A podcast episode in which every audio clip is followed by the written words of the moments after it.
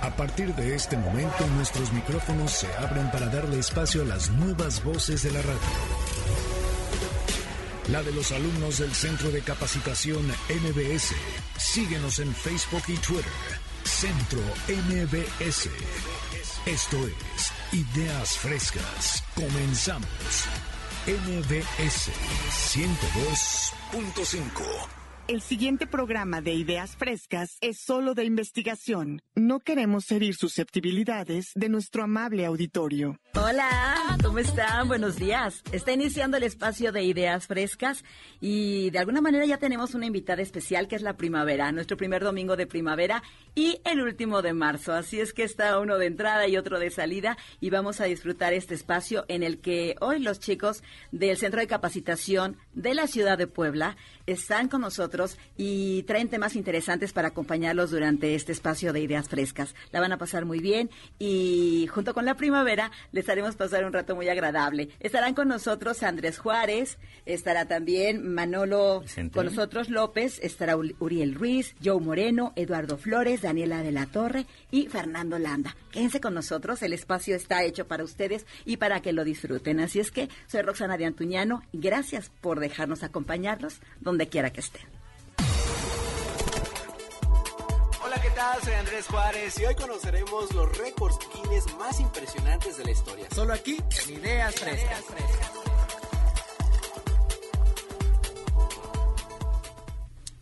Hola, ¿cómo están? Pues ya, arrancamos y con el pie derecho porque está Andrés Juárez. ¿Cómo estás? Bienvenido. Hola, ¿qué tal? Muy buenos días, gente. Yo soy Andrés y hoy me encuentro bastante, bastante emocionado. ¿Se han preguntado cuáles son los récords Guinness más impresionantes? Bueno, pues aquí mismo lo vamos a averiguar.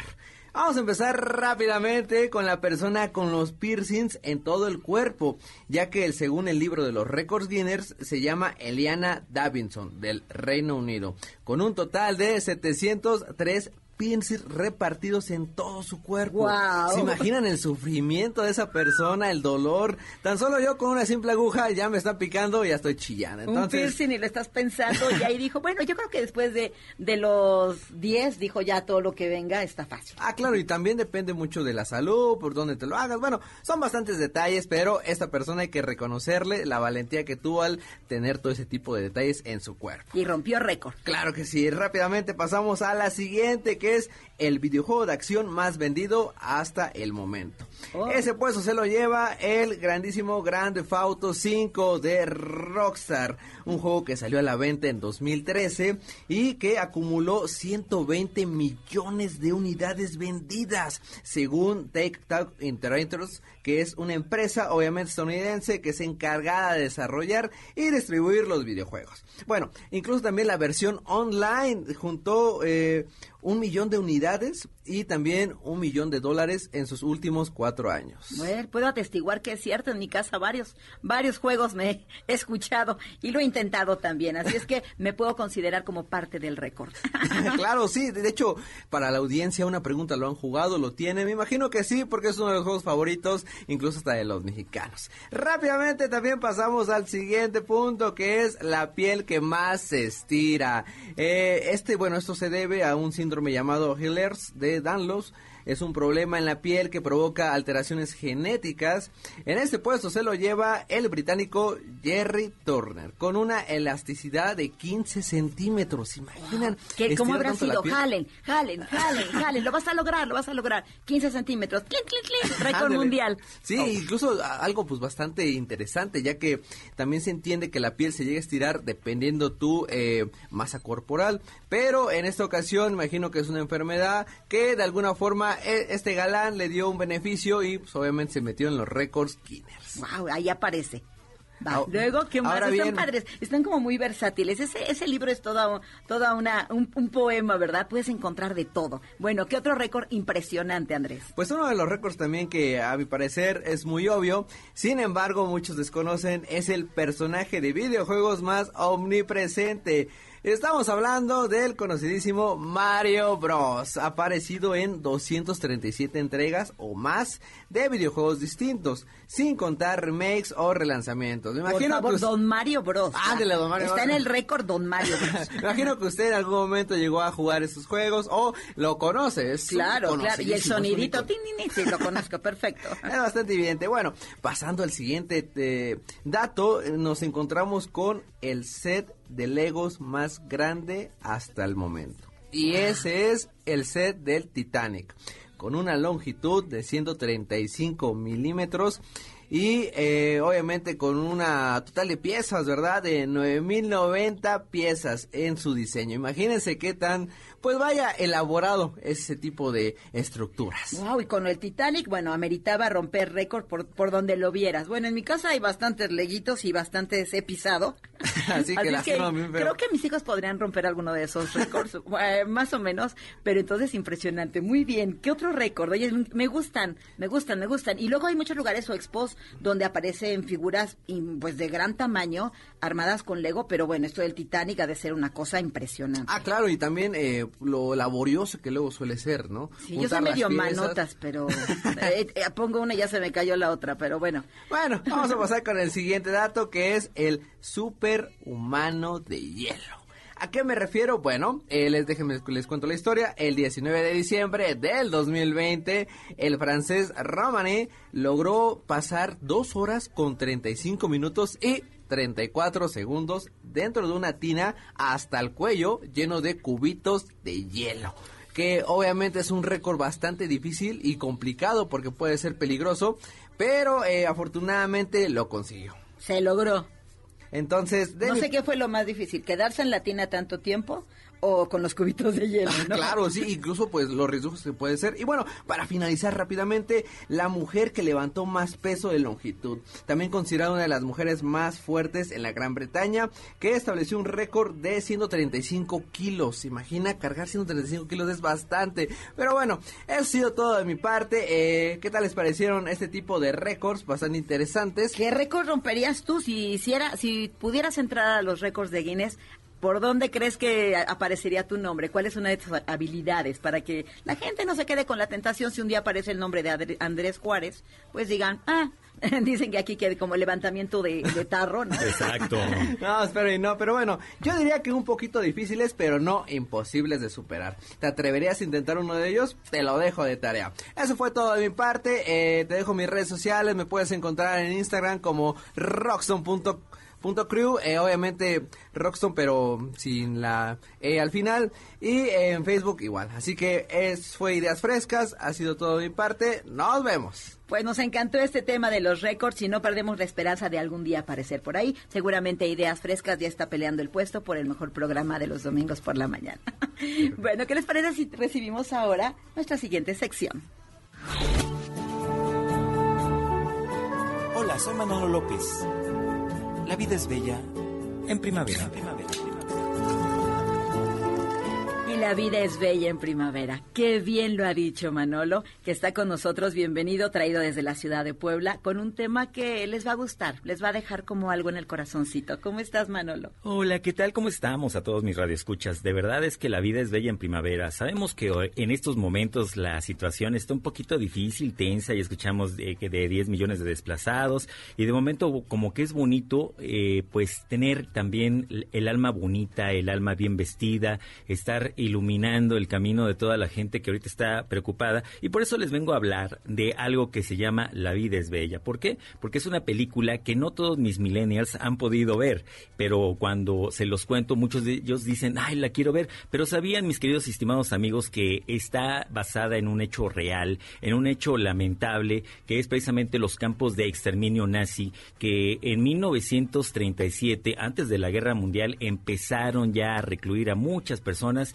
muchas de ellas judías. Y bueno, vamos a entrar con el primer personaje que motivó esta película, que se llama precisamente Romeo Salmoni. Es un personajazo porque él estuvo recluido en un campo de concentración allá en Roma y lamentablemente él pues eh, vivió el exterminio tanto con sus dos hermanos, los asesinaron, y también el maltrato de su mami. Imagínense ver eso, mis radioescuchas. Cualquier persona en ese instante perdería toda noción de su alma, em, em, empezaría ya a tener incluso deseos ya más agresivos, empezaría a llenar su corazón de cosas muy, muy, muy vengativas, pero él no. Él en lugar de eso decidió vestir su corazón, eh, iluminarlo y empezó a tener una actitud que incluso lo hizo salir del campo de concentración en 1945 ileso de su corazón y de su cuerpo, que eso ya es mucho. ¿eh? Ya era mucho y como dices, eh, las cosas que pasan a veces están fuera de tu control, pero ¿qué haces con lo que te está pasando? Y haberle encontrado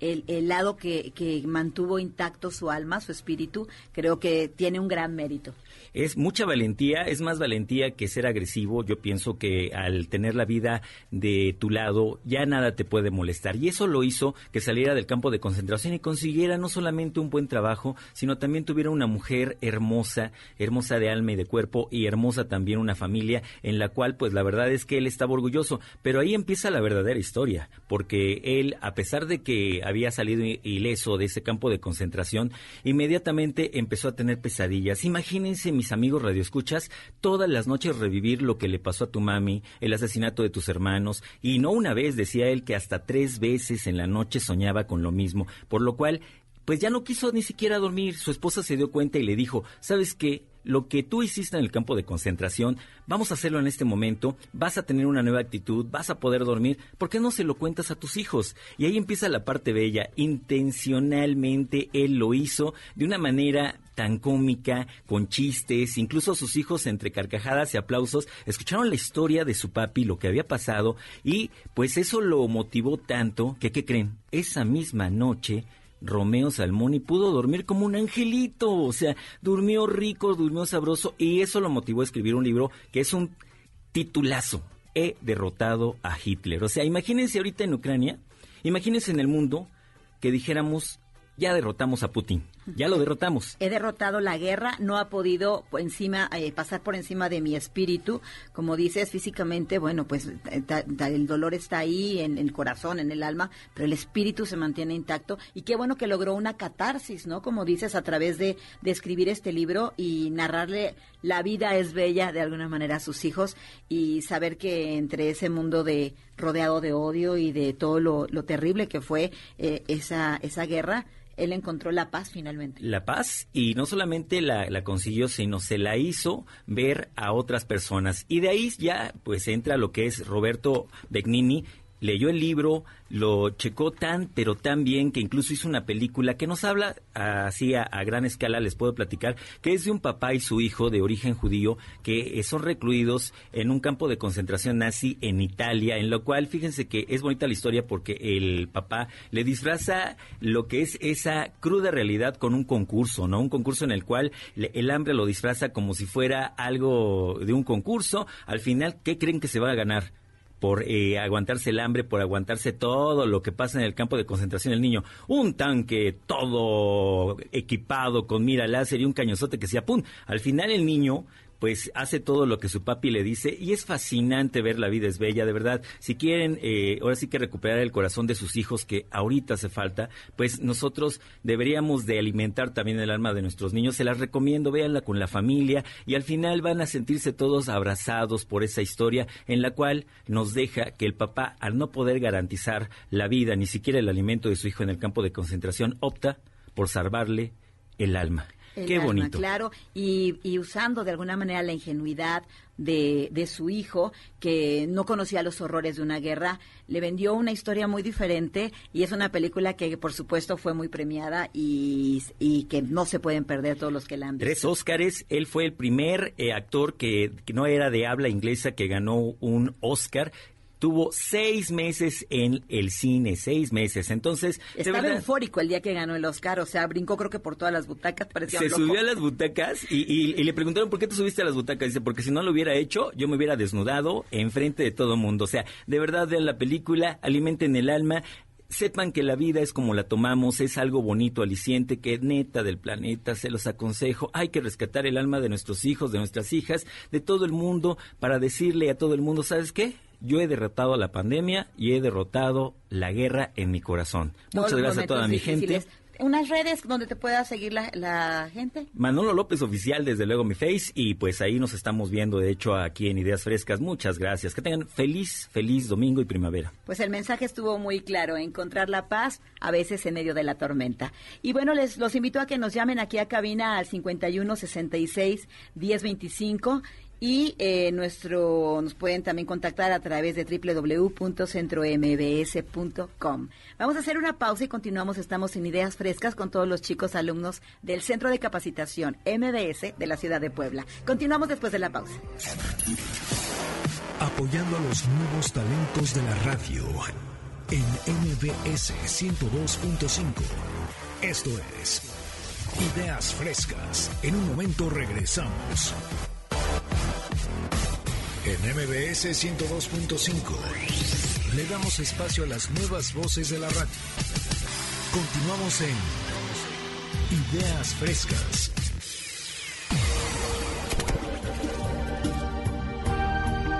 ¿Te imaginas estar en el espacio?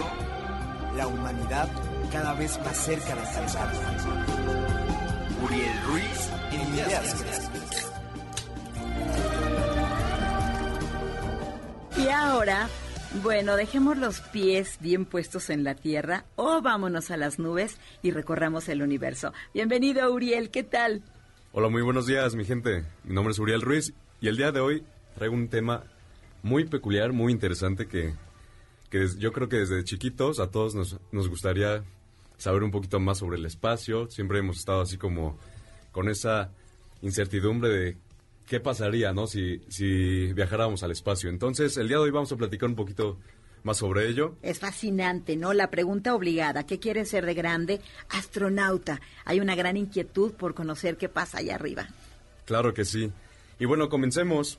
Era el, bueno, les voy a decir un dato. Era el 20 de julio de 1969 cuando, después de casi dos décadas de la famosa carrera espacial, Estados Unidos colocaba su bandera sobre la Luna. Esto, haciendo historia, convirtiéndose en el primer país en lograrlo. Después de este día, las misiones espaciales ya no suenan como algo de otro mundo. En 2021 la participación de empresas espaciales privadas con planes eran pues cada vez más ambiciosas, ¿no? Y, e incluso se podrían considerar una oportunidad de, de negocio. Entonces esto se potencializó, ¿no? Ya, ya no nos sorprende nada. Yo creo que, bueno, generaciones anteriores no podrían imaginar lo que está ocurriendo ahora, pero ahora que nosotros ya nos tocó toda esta, que empezó la carrera espacial y todo esto que nos vas, vas a platicar, pues ya no se nos hace tan raro, ya podemos eh, como que alucinar y todo podría ser posible, ¿no? Y es un gran negocio, ¿cuánta gente está invirtiendo ahí? Sí, demasiado. Todas las acciones que podemos invertir hoy en día. Y pues bueno, se pueden hacer realidad varios sueños de, varias personas, ¿no? Que, que, incluso quieren llegar a conocer el espacio. Más adelantito les vamos a, comentar un poquito más sobre ello. La carrera espacial del siglo XXI es por el turismo espacial, como ya lo habíamos comentado, en la que las empresas como SpaceX, Blue Origin y Virgin Galactics ponen las manos al fuego por convertirse en las primeras en ofrecer viajes espaciales comerciales a personas que no necesariamente son astronautas, o sea, cualquier persona ya puede este, ir al espacio, obviamente ahorita vamos a hablar sobre los costos y todo eso. Sí, sí, sí, pero ya no, no tienes que haber hecho tú una carrera espacial, una preparación y todo. Y se va a volver, o sea, ya no estás entre nosotros que venimos de Puebla, ya no estás el viaje de turismo si vamos a Cholula o a Atlisco, ¿no? o sea, vamos a decir, bueno, tal vez un poco más lejos. claro que sí. Ajá. Bien, el turismo espacial tiene su primer antecedente en el año 2001 cuando el empresario estadounidense Denis Tito pagó 20 millones de dólares por, subir, por subirse al cohete Soyuz y pasar, adivinen en dónde, una semana en la Estación Espacial Internacional. Esto, sin embargo, fue el primer, el primer viaje espacial, claro, en una nave comercial. Él dijo, ¿para qué quiero este dinero? Pues lo voy a invertir en esto y me voy a dar, bueno, ser como la primera persona que realmente hizo esta, pues hazaña, podríamos decir, o tener esta fortuna, ¿no? Claro.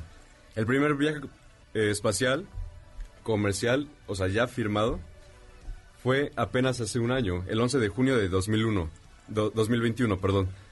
El primer turista en ver la Tierra desde fuera fue Richard Branson, dueño de la empresa Virgin Galactic. Curiosamente, los expertos no consideran que este viaje haya pues llegado al espacio, ya que no cruzó la línea que, que conocen como karma Esta está localizada a 100 kilómetros de altura. Le faltó tantito y Le dijo, faltó un no, no más". cuenta, no cuenta. Ah, qué estrictos. Pues, y pues, con lo contrario a lo que sucedió el 20 de julio de ese mismo año, cuando Jeff Bezos, eh, ex CEO de Amazon, como ya saben, salió del plan- planeta con su nave News Sherpa, que alcanzó los 106 kilómetros de altura. Él sí superó esa Él sí superó marca. esa gran marca. Entonces, SpaceX, como ya saben, es la empresa propiedad de Elon Musk.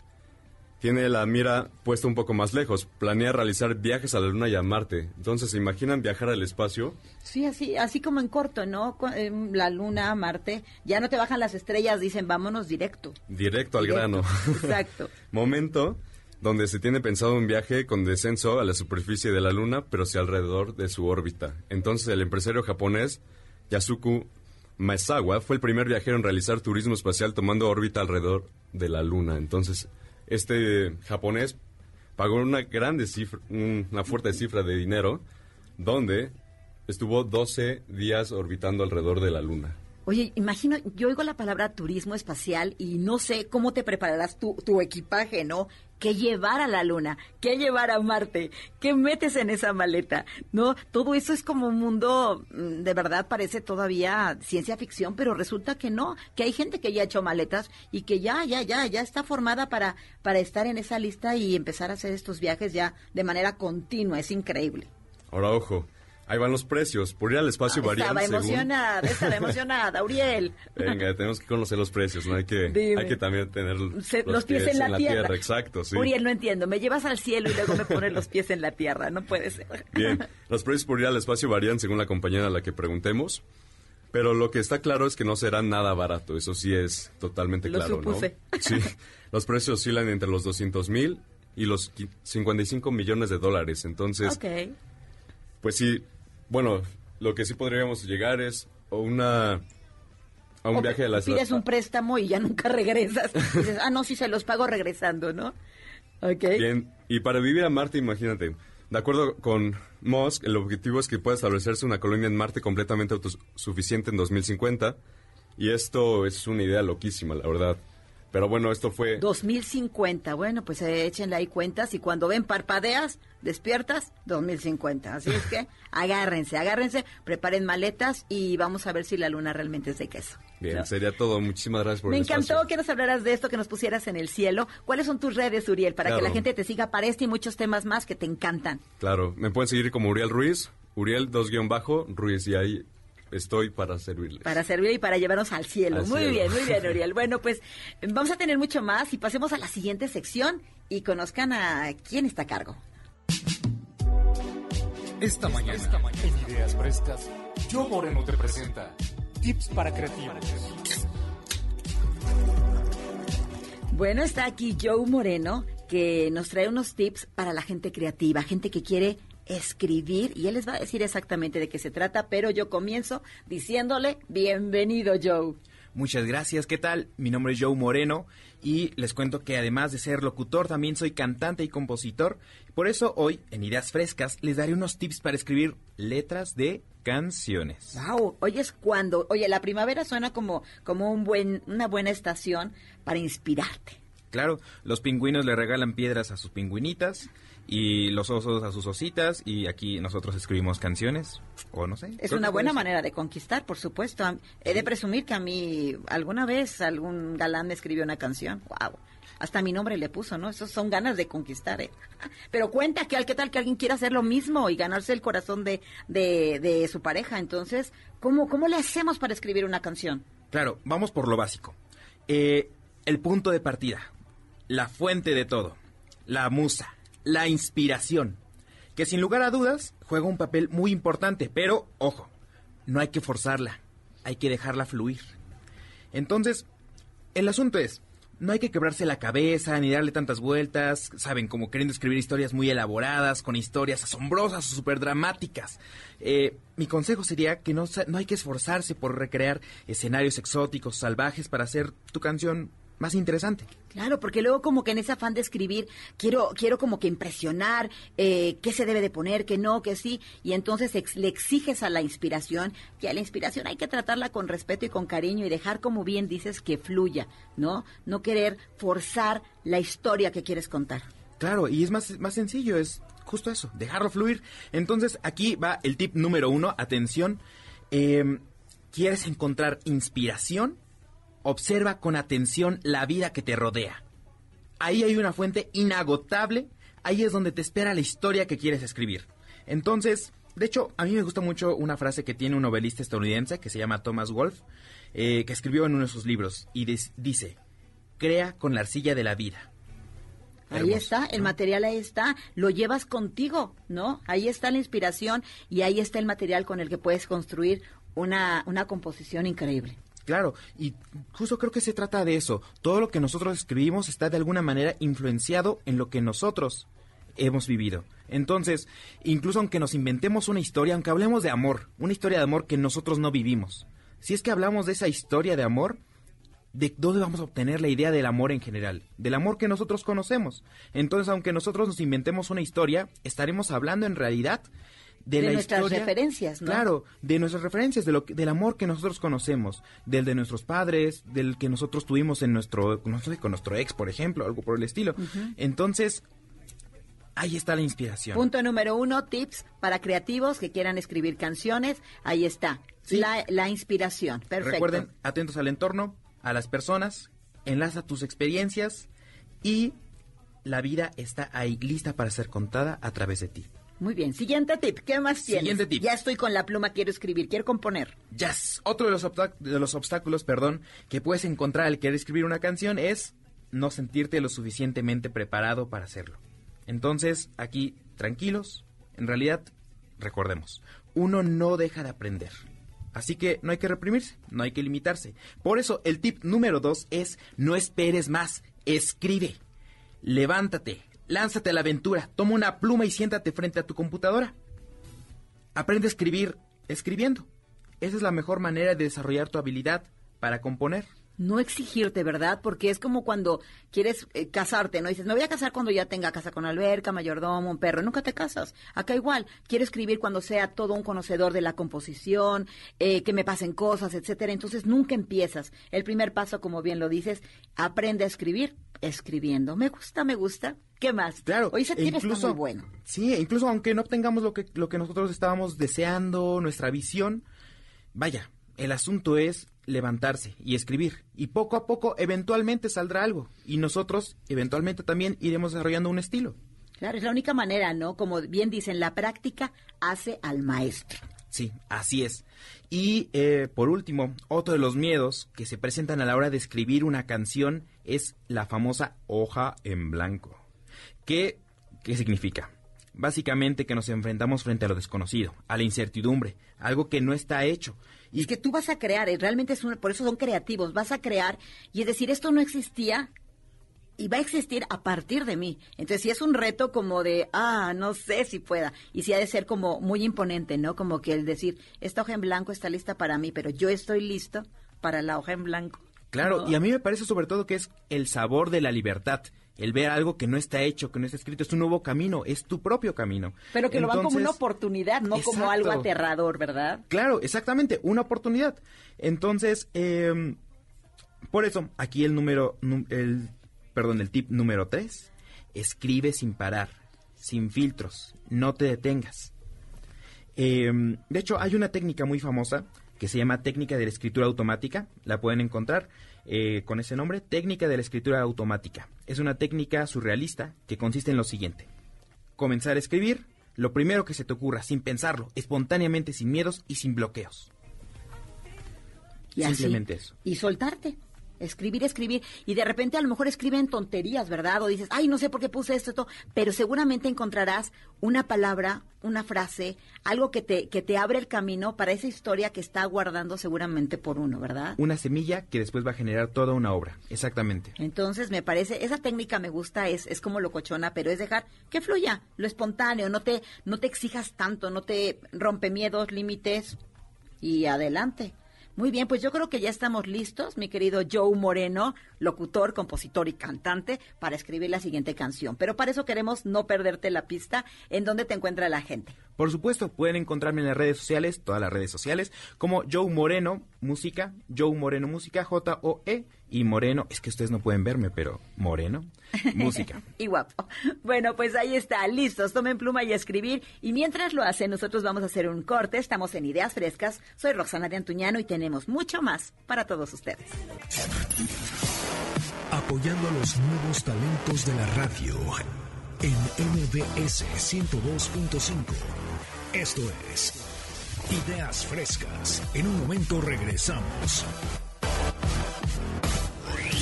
Le damos espacio a las nuevas voces de la radio. Continuamos en Ideas Frescas. No te quedes a la mitad del camino. En Ideas Frescas te damos tips para no abandonar tus metas con Eduardo Flores. Eduardo Flores, bienvenido, traído de la ciudad de Puebla con un temazo que me encanta. Bienvenido, Eduardo. Hola, ¿qué tal? Muy buenos días. Estoy con Daniela de la Torre y Roxana Antonio. Un gusto compartir la cabina con ustedes. Es tu cabina y es para el público y ese es tu espacio. Muchísimas gracias, Rox. Oye, la ocasión pasada hablábamos de este, algunos tips para lograr tus metas. Creo que se quedaron picados con el tema, entonces hoy vamos a dar continuidad a ese tema. Y voy a empezar con eh, el primer tip en esta ocasión. Eh, aprende a no tomar nada de manera personal. Cuando alguien te diga que es imposible, recuerda que está hablando desde sus limitaciones, no de las tuyas. Cree siempre en ti. Sé fiel a ti mismo, sé fiel a tus pensamientos y eso va a hacer que llegues muy lejos. El segundo tip es, así como hay gente que te da la espalda, también hay gente que te da la mano y te apoyará sin ser nada tuyo. No sé si a ustedes les ha pasado, gracias a Dios yo he tenido la suerte y la fortuna de coincidir con gente maravillosa que sin ser nada siempre están apoyándonos. No sé tu experiencia, Roxana. No, y te cambian la vida, te cambian la vida y esa gente tal vez eh, pasó por tu vida y dejó algo que te impulsó para el resto de la tuya y tal vez sin saberlo, pero fue una motivación muy importante, a diferencia de lo primero que nos decías, que gente que al contrario te desanima, porque luego no les gusta saber que hay personas que sí vamos por todo, por esos sueños y dicen, no, quédate con nosotros, con los que no lo hacemos. Entonces ahí están las dos caras de la moneda. Justamente, y qué bonito es coincidir con esas personas. El tercer punto es dormir bien, comer sano, hacer ejercicio y tomar tiempo para relajarse y organizar nuestras ideas y aclarar nuestros pensamientos. No sé tú de qué manera te preparas, Daniela. No, pues yo ¿Cómo me preparo? Para, los sueños, es que, es que como que hay que aterrizarlos, ¿no? Porque los sueños están ahí, como dicen, este, yo sueño y para hacerlos realidad, despierto. ¿No? Claro. Sueñas, pero para hacerlo realidad es despertar. Estar y hay que analizar a dónde quieres. ir, claro. Sí, estar consciente de lo que quieres más que nada, ¿no? Ok, y justo esto va relacionado también con la gratitud. Creo que siempre hay que ser agradecidos con las personas con las que coincidimos y los que siempre han estado para apoyarnos. Porque hoy en día vivimos esta parte en que salimos de casa y regresamos y pues lo vemos muy normal, pero prácticamente regresar a casa es una bendición. Hay gente que no regresa hay gente que sale de su casa y jamás la vuelven a encontrar. ¿Y cuántas noticias no escuchamos de gente desaparecida, no vuelven a regresar?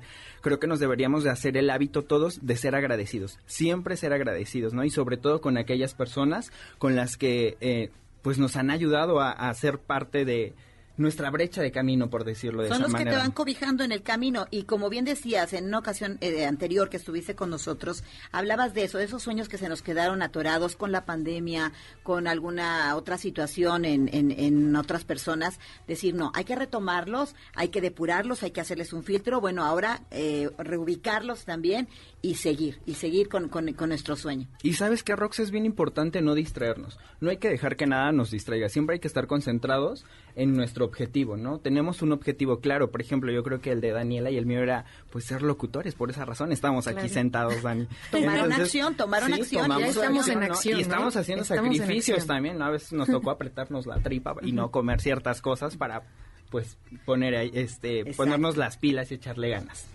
Sí, eso, eso me gusta porque finalmente eh, si vas por tu sueño, yo creo que ni siquiera te sabe a sacrificio, ¿no? Como que en momentos ya es difícil, pero terminas diciendo, es que era por aquí, tenía que ser de, de esa manera el camino para, para obtenerlo. Hay una frase por ahí que dice de donde, donde camines de joven es donde te sentarás de viejo. O sea, como diciendo, eso que estás sembrando es donde, y como dicen, estás trabajando para la vida que quieres mañana. Entonces ahí está, trabajar esos sueños. Y otro tip bien importante es no gastar en cosas innecesarias para lograr nuestros objetivos, porque la verdad es que luego vemos cada cosa y andamos comprando cosas innecesarias y lo importante es ahorrar para lograr nuestros objetivos.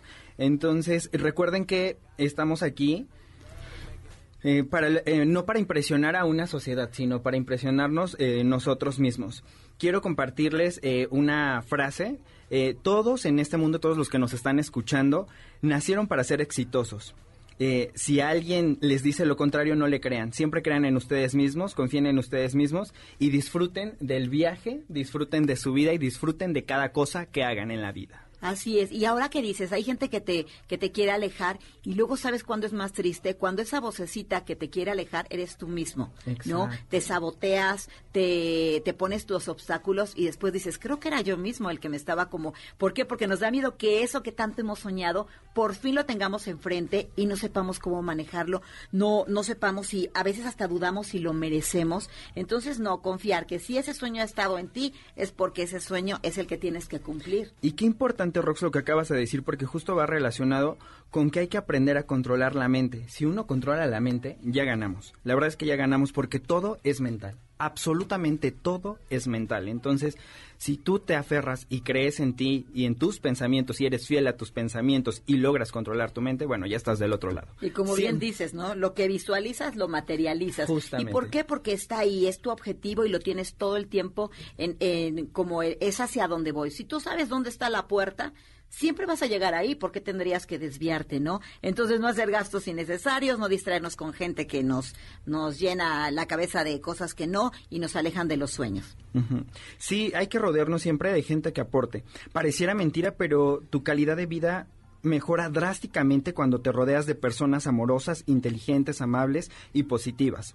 Hay que alejarnos de, de lo que no nos aporte, Rox. Me parece muy bien. Y yo creo que, que aquí eh, ustedes, bueno, que están del Centro de Capacitación ahora de Puebla, aquí en Ideas Frescas, están dando un ejemplo de buscar la excelencia, de llegar a cumplir sus sueños. Y ese es el mensaje, yo creo, en este espacio que MBS Radio nos brinda, para también decirle a la gente, se puede, se puede ocupar estos lugares si te esfuerzas, si no te desvías, si le pones la, la ruta correcta. Y bueno, Aquí están ustedes, Daniela y, y tú, Eduardo, son una gran muestra de que los sueños, si se tiene un- una, una visión precisa y exacta, se cumplen.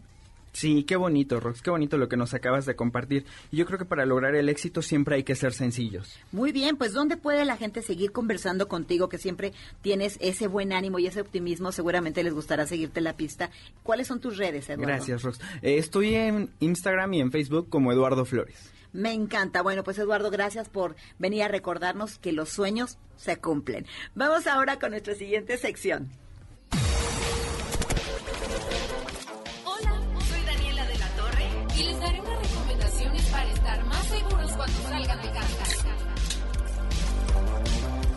Dani, Dani de la Torre, ya está con nosotros. Dani que tiene un carácter increíble, viene a llenarnos de optimismo y bueno, empata perfecto con el ánimo que nos genera la primavera. ¿Qué tal, mi Dani? Bienvenida. Hola, mi Rox, ¿qué tal? Muy buenos días. Pues yo vengo con un tema muy importante para la sociedad. Eh, yo vengo a recomendar, bueno, a dar recomendaciones para sentirse más seguro cuando salen de casa. Ok, que, que- que no tengas así como el Jesús en la boca, ¿no? Y que la gente que, que, que te dice, nos vemos al rato, sepa que vas a regresar, porque de alguna manera también vas cuidando, te vas tomando tus medidas de, de, de precaución, estando alerta. Dinos, nos queremos poner las pilas y estar seguros cuando salimos. Así es, mi Rox. Mira, una recomendación cuando sales de la, cuando sales a la calle, hay que, no hay que ponernos música en los audífonos tan alta, no usar joyas. Bueno, se pueden poner algo así como, no sé, este, de fantasía, ¿no? Eh, otro ejemplo también puede ser no hablar por teléfono, porque en unas ocasiones así, no sé, eh, que nos habla la mamá, que vamos así caminando súper rápido y nos marca, ¿no? Eh, cuando vamos a correr, cuando vamos a hacer ejercicio, hay que tener muchísimo cuidado con esas cosas. También igual para sentirse más sentirse más seguros cuando van al banco, No sé si te ha pasado que luego ves gente que va apresurada y con mucho dinero. Evitar tenerlo a la vista.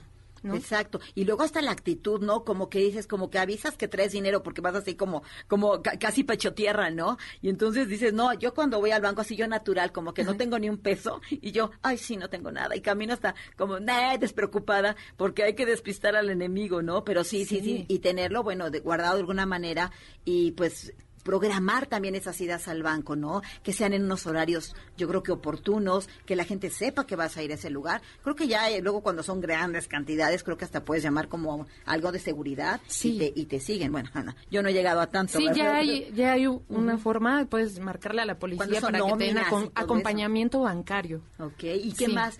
Nos decías lo de los celulares y bueno, lo de los audífonos, porque te desconectas del mundo. Y si tú lo dejas, bueno, eh, te, agarran distraído. Yo creo que el factor sorpresa es a lo que le apuesta la, pues la delincuencia, el que vayas distraído ah, en la baba y pues no estás alerta. Entonces ahí vamos, eh, alerta en el banco, bueno, poniéndonos las pilas y qué otro, qué otro También en el transporte público. O sea, también queremos ir escuchando música, contestar llamadas. También el bolso hay que cuidarlo demasiado. Una ocasión me pasó, la verdad a mí me pasó, me subí al autobús con mi celular muy feliz y bajé sin él porque traía abierta la bolsa. Y ni cuenta te diste en el momento, Ni ¿no? cuenta me di, no bueno, a una cuenta. amiga le pasó que traía colgada la bolsa, se recargó en una como bardita y cuando volteó le habían cortado la bolsa, solo se quedó con la... Yo dije, no, es que lo tuyo ya es de película. No, Sí. increíble. ¿Qué más? También seguridad para tu auto, o sea, tener seguridad, por ejemplo, cuando estacionas el auto en una calle, no dejar así como que cosas visibles de, por ejemplo, laptops, celulares, bolsas. Eh, sí, porque puede es, una manera de decirle a la delincuencia, ven, toma. Sí, le dan cristalazo, ¿no? Sí, no, y de verdad, ¿no? Yo, en un amigo en una ocasión dejó una chamarra y como es un aparato electrónico, no sé qué era, y dejó un, un, un- como un pastelito, y se llevaron hasta el pastelito, o sea, dices, no tienen límites. Lo dejaron sin pastel de no, cumpleaños. No dejar, no, por lo menos no ponerlo tan fácil y, y, bueno, cerrar bien el, el, el coche y no dejar nada tan a la vista. ¿Qué más? También para sentirte segura en tu casa. Bueno, por ejemplo, ¿no? Sales de vacaciones, ¿no? Te invitan tus amigos de vacaciones y dicen, no, pues vámonos unos cinco días a la playa, ¿no? Dejas tu casa sola, pues dejas prendida la- una luz, dejas cerrada la ventana, las ventanas, las puertas y, por ejemplo, le dices a un amigo, no, pues sabes qué, vete a dar una vuelta o también si ven algo raro, llamar al 911 y pues ya. o sea, Sí, ahora sí que acudir al, al buen vecino eh, o algún amigo que pueda darse una vuelta, sobre todo si el viaje es, es un poco más largo y entonces que tú sepas que está protegido. Ya ahora, bueno, ya hay algunas personas que ponen hasta una computadora, bueno, ahí se queda una cámara y desde tu casa puedes checarle. Tampoco la tengo, ¿verdad? Como que necesito como que sacar un billetito para actualizarme en esto, pero está increíble, ¿no? También puedes ver que, ah, ahí siguen mis cosas. Ah, también otra forma también de, bueno, otro tip para tener, bueno, sentirte más seguro con los de tus celulares. No sé si han escuchado ahorita que han hackeado demasiados los, bueno, los WhatsApp. Hay que usar ese cifrado, o sea, ocuparlo de verificación de seguridad y así evitar ese tipo de situaciones.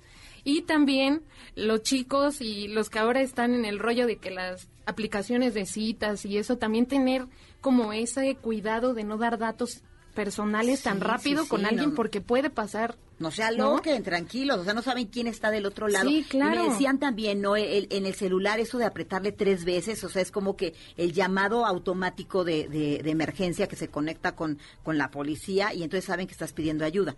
Bueno, a mí me pasa que luego no, me hago bolas con mi celular y le pico y digo, ay, creo que ya llamé hasta el FBI. pero bueno, pero tengan cuidado, es, una buena herramienta rápido, va, va, va, miedo, va, va, va. Yo, por ejemplo, a mis hijos les compré una como, como alarmita que, o sea, que hace mucho ruido, si le picas por lo menos llamas la atención. Cuando se van a jugar fútbol y se van a ir a un parque, les digo, tú cualquier cosa, le das clic ahí y te oímos hasta la casa. Otro Así tip, es. ¿qué más? ¿Qué más? Es que de verdad Eh, queremos también seguros. sentirse seguros cuando van con sus hijos al parque, o sea, hablar con ellos, hablar con ellos desde lo que le tengan miedo, no hablar con, pers- o sea, de darles a entender también la situación de en lo que vivimos, aunque estén muy pequeños, pues ahora sí que hay que Sí, pero finalmente esa es su realidad. Y ellos no deben de vivir con miedo, no deben de estar asustados y vivir, ay mamá, es que tengo miedo, ¿qué pasa? Y todo el rollo. Pero sí. Sí. los mantiene alerta, entonces ya no son tan confiados, ya no se alejan y se aprenden también a cuidar ellos mismos. Sí, o sea, un ejemplo es cuando va uno al parque, ¿no? Los llevan al parque, hay que tener cuidados, ¿no? O sea, no perderlos de vista. Sí, porque luego ahí están las mamás chateando, así, jajaja, jojojo, y el hijo ya, ya, ya quién sabe a dónde se largó, y entonces ahí está, pero el sustote que te pegan, entonces no distraerse, hay momentos para todo, ¿no? En los semáforos, en los altos, dicen aprovecho rápido un mensajito, ahí es cuando dicen, ahí mire, este lo agarramos en el despiste. Pues qué buenos tips nos has dado, claro, hay Pues muchas muchas cosas por gracias. hacer y seguramente cada uno ha creado su propia forma de, de- de protegerse y así se multiplican los tips y qué bueno que ahora nos compartiste uno de ellos. Pues ¿dónde podemos seguirte la pista a ti, Dani? Ah, la claro que sí, miren, pues en redes sociales estoy como Daniela de la Torre o me pueden encontrar en Instagram también como Daniela de la Torre guion bajo M y en TikTok también, porque me gusta usar TikTok, Daniela de la Torre 18. Y muy divertidos esos TikToks. Pues muchas gracias a Eduardo Flores y a Daniela de la Torre. Ustedes sigan haciendo contacto con nosotros. Recuerden que nos encuentran en nuestra página de www.centrombs.com o en el teléfono 5166-1025. Estamos aquí transmitiendo ideas frescas. Soy Roxana de Antoñano. ¿Qué les parece si hacemos una pausa? Porque tenemos mucho más para todos ustedes. Regresamos. Apoyando a los nuevos talentos de la radio en MBS 102.5. Esto es Ideas Frescas. En un momento regresamos. En MBS 102.5 le damos espacio a las nuevas voces de la radio. Continuamos en Ideas Frescas. Costumbre. Guam, guam, guam.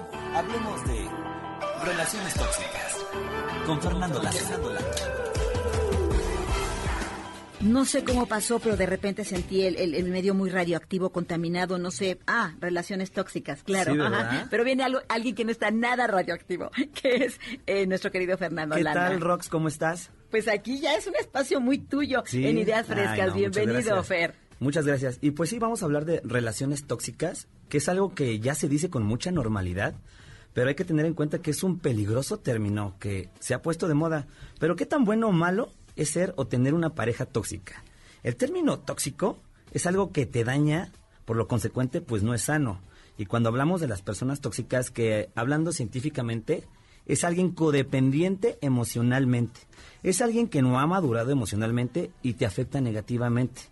Y también es alguien inseguro, egoísta, que está descargando sus frustraciones con su pareja, que también privan de la libertad, que es alguien que vive con enojo, frustraciones, tristeza, rabia, que tiene impotencia y pues vive con tensión y tiene carencias de empatía hacia la otra persona y pues normalmente no aceptan su culpa. Y encuentran donde, eh, como te ponen de bote de basura, ¿no? Y ahí Sí. es el problema, donde encuentran ese que se pone de pechito, que se presta para hacer el bote de basura, de esa gente que quiere descargar eso y, Y entonces es se hace la relación tóxica. Y donde van destruyendo las autoestimas poco a poco. Y hay Así diferentes tipos y perfiles de personas tóxi- tóxicas. Te voy a decir cuatro. Los victimistas son los que siempre van a estar res- responsabilizándote de todo, de los que te van a estar echando la culpa de todo.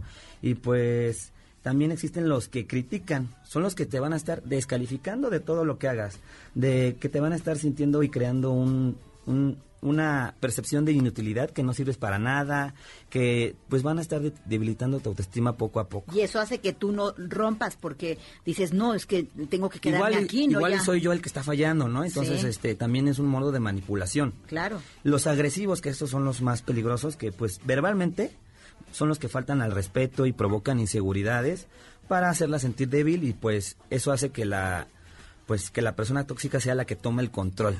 Preparan muy bien Sí. el terreno para esa manipulación Es correcto. también, ¿verdad? Y los que creo que son los más comunes, que son los narcisistas.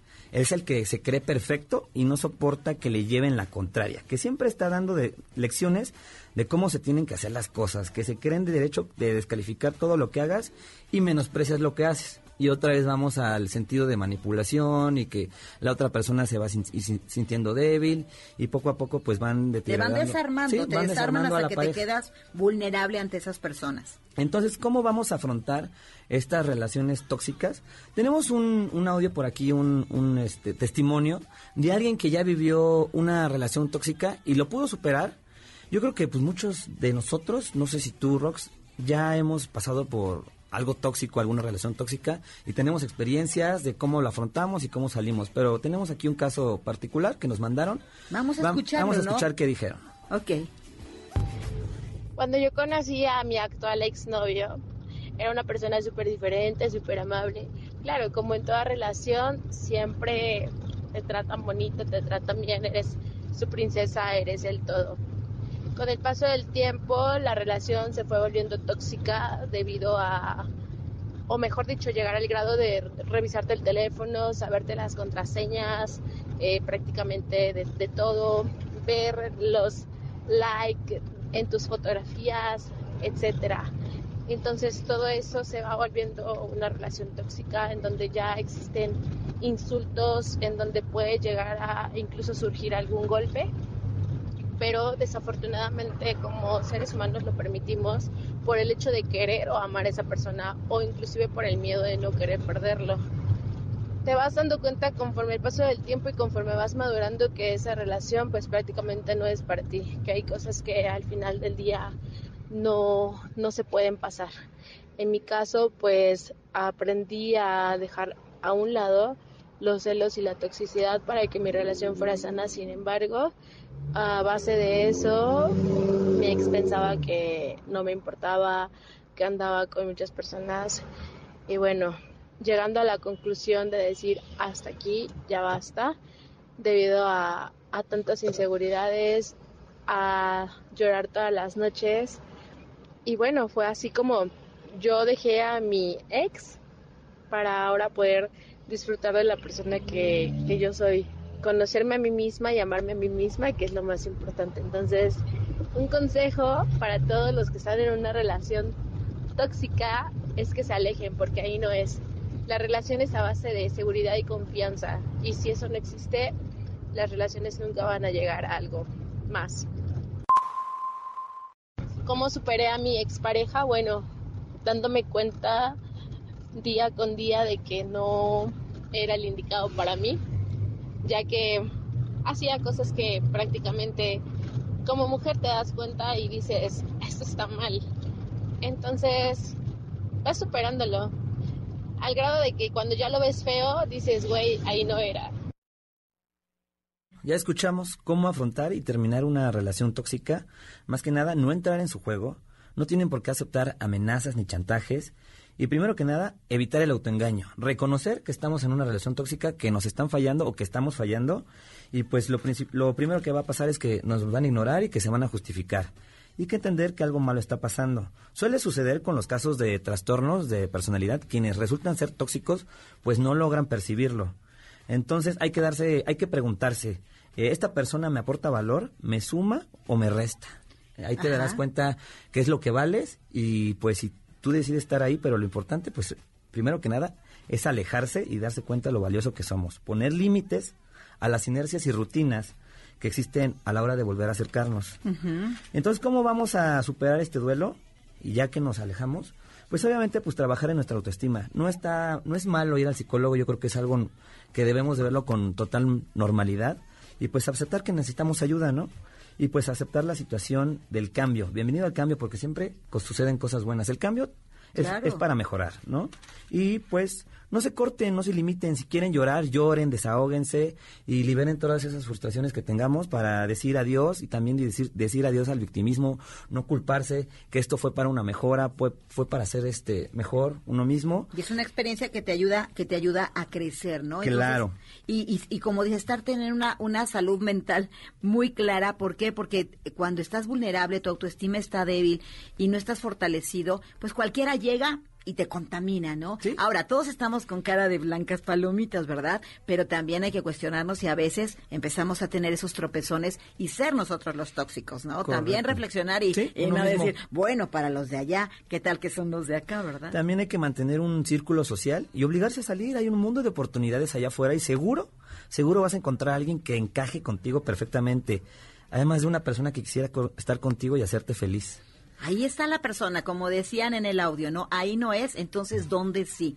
Y no siempre es, es, es luego, luego recurrir a otra relación, que no solamente hablamos de relaciones con una pareja, sino puede ser una relación de amistad, con, de amistad hasta, de con familiares. tu misma familia, ¿no? Claro. Y no puedes salir de ahí, entonces necesitas eh, dar un paso que no se da de, ay, se me hace que hoy yo creo que termino con esta relación tóxica, ¿no? Correcto. No está tan fácil. Y por último, y que no pare, sigue, sigue. Cada fracaso te enseña algo que necesitabas aprender. Así es, me encanta eso. Siempre y, y terminas viéndolo entonces no como un fracaso, sino como un camino, una enseñanza que te enseña a relacionarte y a valorarte para saber que estás con personas que no te roban la paz. Correcto. Pues me encantó, Fer, que, que, nos dieras esta lección de vida, que escucháramos un testimonio, porque luego aprendemos también de otras, eh, de otras, personas y vemos que eso ocurre y ocurre todos los días. Fer, ¿dónde te puede encontrar la, la, gente que nos está escuchando? En mis redes sociales, síganme en Instagram como Fernando Landa, estoy como Mister-Landa, ahí podemos platicar y estar echando el cotorreo de lo que quieran, ¿va? Pues mi querido Mr. Landa, que, que me encanta, siempre traes temas súper interesantes aquí en Ideas Frescas, pues contigo cerramos de alguna manera, bueno, en esta primera hora de nuestro programa, de este espacio, ahora con los alumnos del Centro de Capacitación MBS de la Ciudad de Puebla, tenemos otra hora, pero mientras usted está entre qué sigue, ¿Qué le parece si hace contacto con nuestra página? ¿Para qué? Para que se acerque al Centro de Capacitación MBS y tengan oportunidades como las que en esta ocasión todos los chicos de Puebla están viviendo. Nuestra página es www.centrombs.com. Así es que Aquí nada de tóxicos, aquí todo es amor y felicidad y sobre todo impulsar el talento. Estamos ahora disfrutando este domingo en Ideas Frescas, acaba nuestra primera hora, prepárense porque lo que viene también les hará pasar un gran domingo. Soy Roxana de Antuñano, vamos a un corte y regresamos. Apoyando a los nuevos talentos de la radio en MBS 102.5.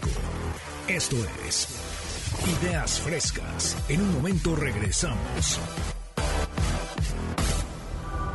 A partir de este momento nuestros micrófonos se abren para darle espacio a las nuevas voces de la radio. La de los alumnos del Centro de Capacitación MBS. Síguenos en Facebook y Twitter. Centro MBS. Esto es Ideas Frescas. Comenzamos. MBS 102.5 el siguiente programa de Ideas Frescas es solo de investigación. No queremos herir susceptibilidades de nuestro amable auditorio. Hola de nuevo, soy Roxana de Antuñano arrancando la segunda hora de Ideas Frescas, ahora con los alumnos del Centro de Capacitación de la Ciudad de Puebla. Ellos vienen con unos temas muy variados, muy interesantes, que harán que este domingo ya primaveral, bueno, pues nos pongamos las pilas, podamos conversar más tarde con la familia de todo esto que van a escuchar. En fin, bueno, hoy nos acompañarán en esta, en hora. Estará Raúl Robles, Maribel Jacinto, Gigi Mejía, Hanna Chavarría, Roberto Lendech y Anaí Ramírez. Traigo un equipazo y este equipazo es para ustedes y este es el espacio de ellos en Ideas Frescas. Y pues vamos a arrancar porque hay tanto que platicar. Bienvenidos y empezamos y este es nuestro primer invitado. Mitos y realidades sobre la protección solar con Raúl Robles. Y traído de Puebla, que invitado ni que nada, esto es tuyo, esto es para ti, Raúl. Bienvenido. ¿Cómo Muchas gracias, Raúl, es un placer para mí estar con ustedes. Y como comentabas hace rato, es una plática primaveral. Y hablando de primavera, ya entró el calor. ¿Cómo debemos protegernos de los rayos solares? eso me interesa, porque ese sol, lo, lo, primero lo pedimos y después le decimos, ya esté para allá tantito, ¿cómo nos vamos a proteger? ¿Por qué es importante hablar de la protección solar? Primeramente vamos a empezar a hablar de números. Eh, hablando de números, en México prácticamente mil casos eh, al año se, relacionan con casos de cáncer. ¿Y esto por qué? Porque prácticamente nuestra piel es el órgano más grande de nuestro organismo y entonces hay que cuidarla. ¿Y ¿Por qué? Porque eh, precisamente por ello, por las quemaduras solares, nos puede dar cáncer de sol.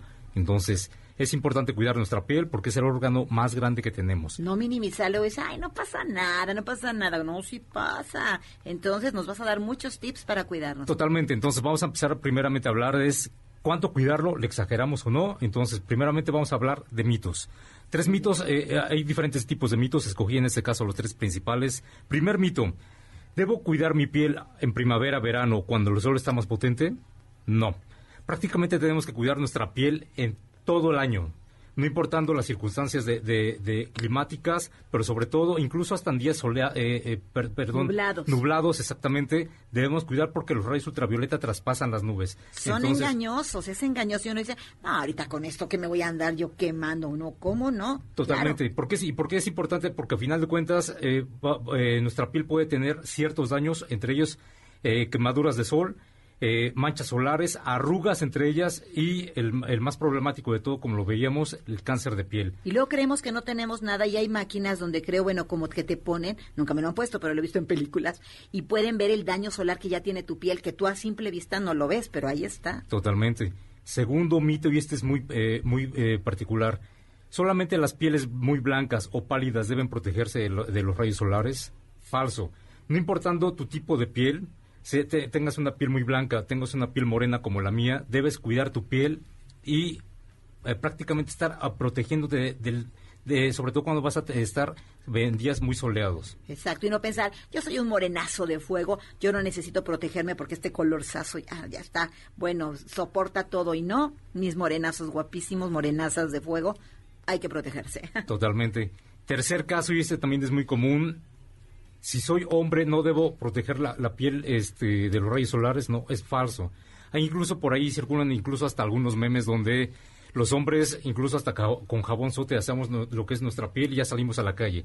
Debemos eh, tener nuestra higiene, eh, sobre todo corporal y facial, con productos indicados, hidratarla y ya después poder salir a, a, a exponernos a los rayos solares. Nada Siempre que son hombres, ay, no, no, no, los hombres no, no. Mujeres, hombres, niños, todos a cuidarse. Totalmente, entonces, ok, entonces ya estoy, ya estoy consciente que debo de proteger mi piel de los rayos solares, entonces eh, vamos a, de la manera en que debo yo proteger mi piel de los rayos solares. Primeramente, eh, el rostro. Sí es muy importante elegir un eh, protector solar indicado. En este caso, lo más recomendable es utilizar eh, protectores solares de amplio espectro. ¿Cuáles son estos? Los protectores solares de amplio espectro son los que me van a proteger tanto de eh, rayos ultravioleta tipo A, los UVA, y los rayos ultra, eh, ultravioleta tipo B prácticamente todos los, eh, todos los protectores solares me van a proteger de los tipo B, que son los causantes del cáncer de piel y de quemaduras solares. Pero también es muy importante proteger la piel de los eh, rayos ultravioleta tipo A, porque estos van a ser causantes también de, este, de las quemaduras solares y de, este, sobre todo de fotoenvejecimiento. Entonces, también es importante cuidar áreas expuestas como los brazos, la, eh, lo, las manos y este sobre todo áreas que van a estar expuestas ahora que vienen las vacaciones, que voy a andar de short, de bermudas, también es importante protegerlo con bloqueador corporal. Exacto, los hombros, ¿no? Que son, ah, son unas ardidas terribles y cuidarnos. Qué bueno que nos dices de, de este tipo de, de bloqueadores, porque luego vamos al súper y nos volvemos locos diciendo, bueno, ¿cuál? O sea, ¿cuál es el correcto? Porque trae muchas indicaciones y ya nos diste una, una buena orientación. Y, es muy importante lo que acabas de mencionar porque nos vamos a encontrar con infinidad de qué tipo de protector solar. Es muy importante que elegir el, el número de prote fotoprotección solar mientras más alto va a ser eh, eh, ideal porque me va a proteger durante más tiempo. Hay que estarlo reaplicando. Una vez que yo me aplico por la mañana el protector solar, si es para un lapso como de 15 a 20 minutos para yo poder ya salir y exponerme y estarlo reaplicando, sobre todo si voy a estar sudando y nadando, hay que estarlo reaplicando aproximadamente cada dos horas. También sabían que hay ropa con protección solar. Por, wow. Sí, hay, hay, sobre todo hay una marca muy específica para mí. De, de hecho, yo traigo aquí unas mangas, que una marca muy especial que Protege, tiene filtro solar aproximadamente un promedio del 50, eh, un factor protección 50 y lo más importante de esto es que me va a mantener fresco y que me va a proteger de rayos ultravioleta tipo A y tipo B. Y ahora, eh, ahora recomendaciones. También hay que cuidar los ojos entonces, y es muy importante elegir lentes adecuados, no de los que venden en las tienditas o en los tianguis, hay que elegir lentes solares que me van a proteger, sobre todo que tengan la característica V400 o que traigan la etiqueta de protección solar, este, porque me van a proteger de los rayos solares un 99%. Entonces, hay que estarme cuidando y recomendaciones. Ahora que ya vienen lo que son las vacaciones, hay que estarme, eh, eh, si voy a estarme exponiendo al sol, hay que estar eh, protección solar, hay que estar este eh, sombrero, gorra y lo más importante estar cuidándome del sol y estarme sobre todo eh, eh, eh, cuidarme de horarios no que me estén quemando la, la, piel de 11 de la mañana a 4 de la tarde son los horarios que yo tendría que estarme resguardando. Evitarlo, ¿verdad? Exactamente, y lo más importante, acudir a un especialista, en este caso la dermatóloga, porque ella me va a dar el producto idóneo que yo necesito para mi piel. O si tenemos una duda de si algo allí hay una afectación, bueno, saber, y estas, estas manguitas, bueno, que incluso traes tan padrísimas,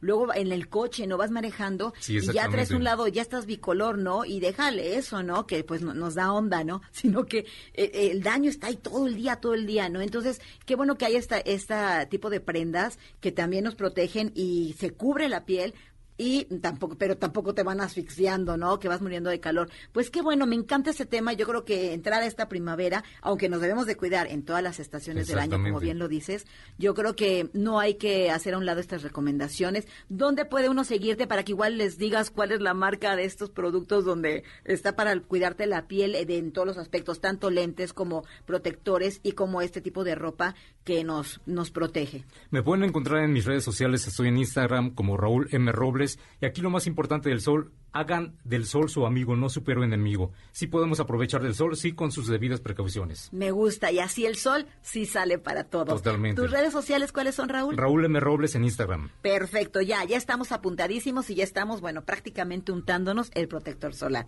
Muchas gracias, Raúl, y que bueno, a disfrutar el sol. Tenemos ahora nuestra siguiente sección, no se la pierdan, vamos a ver de qué se trata. Triste, deprimido, estresado. Alegra tu vida con flores. Descubre sus beneficios con Maribel Castillo. Maribel Castillo, bienvenida, ya estás con nosotros y bueno, seguimos de alguna manera en este mundo floral de, este mes que se nos acaba, se nos acaba Maribel, pero tú vienes a cerrar con broche de oro este mes de marzo, platícanos. Primero, bienvenida. Muchas gracias Roxy. Y sí, como lo mencionabas, eh, pues yo antes de iniciar quisiera hacerles una pregunta. A ver, a todos los que nos están escuchando, ¿qué les gusta que les regalen? ¿Flores o chocolates? Eh, ¿Chocolates? ¿Chocolates, Raúl? No, yo flores. De hecho, soy mucho de regalar flores. Ah, muy bien. Pues yo era de la idea de que me regalaran chocolates, porque yo decía, las flores pues se mueren, se desmayan y no aproveché nada y los chocolates pues me los disfruto. Pero, claro. pues resulta que me regalaron flores y también chocolates para que no diga. Y, ahí se, mataron dos pájaros. Y ya, entonces cambié de opinión porque pues ya tuve que ver en dónde acomodo mis flores, en dónde dejo este las que tienen aroma, me puse a acomodar las flores, me puse a cuidar flores. Entonces ahora entiendo por qué mi mami siempre ponía un florero con flores, sí, con aroma en, en la sala. Y entonces llegábamos y siempre estaba aromatizada. Entonces, pues desde esta ocasión cambié de opinión. Así que si nos estás escuchando y si tú eras de los que, ay, no, yo siempre mejor este una hamburguesa, tacos, este chocolates, flores, no. Ah, bueno, pues ya vieron que hay que darle el valor que se merecen. Exacto, es muy importante, ¿verdad? Tenemos muchos beneficios de tener plantas y flores en nuestra vida. Vamos a hablar de ellos.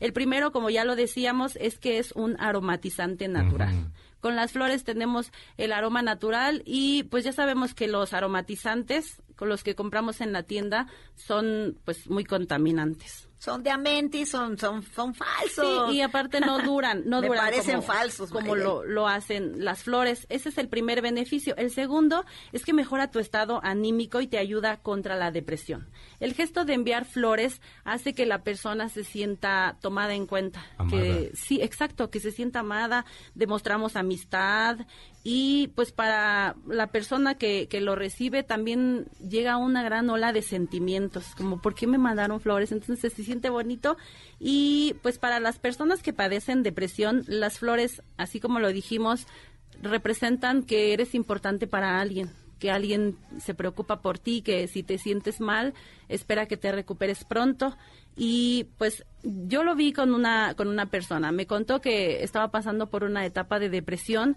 y que le, le recomendaron que cuidara flores. Incluso me llevó a mí una plantita que era de las que cuida y me dijo cuídala dije tengo que aprender a cuidarla y dice que a ella le está ayudando mucho el estar ahí siempre cuidando de sus plantitas. Se vuelven casi tus compañeras. Y estos aromas que dices, naturales que ahí están, claro, a veces una ayudadita con las del súper porque pues no encontré flores, pero qué padre que, que, que, usemos esa naturaleza en pro de nosotros. Los aromas que quedan, como dices tú, al entrar a tu casa y ese aroma que, que tu mamá dejaba con esas flores, te recuerdan, también te mueven eh, emocionalmente unos recuerdos increíbles. Sí, continuamos. Tenemos también que, bueno, esto creo que es más conocido que purifican el aire A veces pensamos que es lo contrario, de que, ay, si las llevo a mi cuarto o si las tengo en la cocina me van a robar oxígeno y no, es todo lo contrario. En el proceso de la fotosíntesis, las plantas absorben el dióxido de carbono del ambiente y lo, lo transforman en oxígeno, que es lo que nosotros necesitamos. Muy bien. Además, ellos combaten la, la contaminación. Hay muchos gases nocivos y partículas químicas en el ambiente que son transformadas por unas bacterias que se encuentran en las raíces de las plantas y pues de esta manera nosotros debemos tener muchas plantas en nuestra casa para poder purificar también todo todo el ambiente. ¿Alguien que convive contigo fuma? Eh, bueno, en mi casa no, pero sí he estado en algunos lugares donde están fumando. ¿Y qué hacemos con ese humo? ¿Nos ayudan las plantas? Claro que sí, las plantas absorben el formaldehído, de, que es el humo del tabaco, el benceno, que están presentes en los cigarrillos, así que es muy importante. Pero también siempre debemos recordar que no es bueno, no es bueno que fumen, pero si no lo podemos evitar, es una buena. Hoy una indirecta, ¿no? Así la planta ahí junto, así fuma, pero te voy a poner aquí. Hoy una palmera casi. Es una buena opción y además en el trabajo nos ayudan a ser más productivos si tus compañeros ven que ya llevaste plantas y van a decir, ay, nada más está adornando el lugar, no, te ayudan a concentrarte en el trabajo y te ayudan a tener mejor rendimiento. Entonces, sería bueno que si en tu trabajo no has incluido plantas o flores, las puedas incluir porque te van a ayudar a concentrarte y pues también potencian tu salud. Los doctores Park y Matson han confirmado en un estudio que las personas que se están recuperando ya no necesitan de más analgésicos porque en el ambiente ellos tienen menos ansiedad, dejan de tener la presión alta y pues de esa manera ellos se recuperan más pronto. Oye, no, pues es que los beneficios de las plantas, de las flores son increíbles, están ahí al alcance de todos.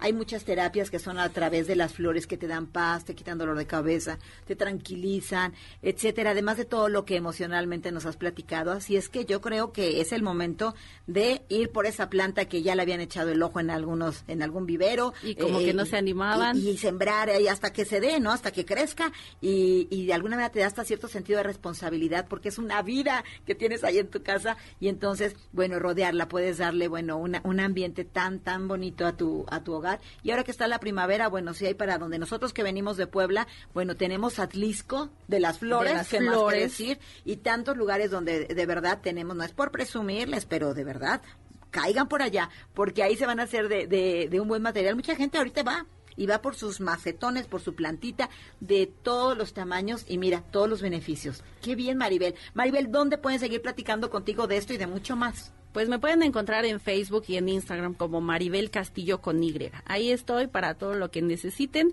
Y pues para despedirnos voy a darles un secreto, un consejo. Dime. Sí, debemos cantarles a nuestras plantas.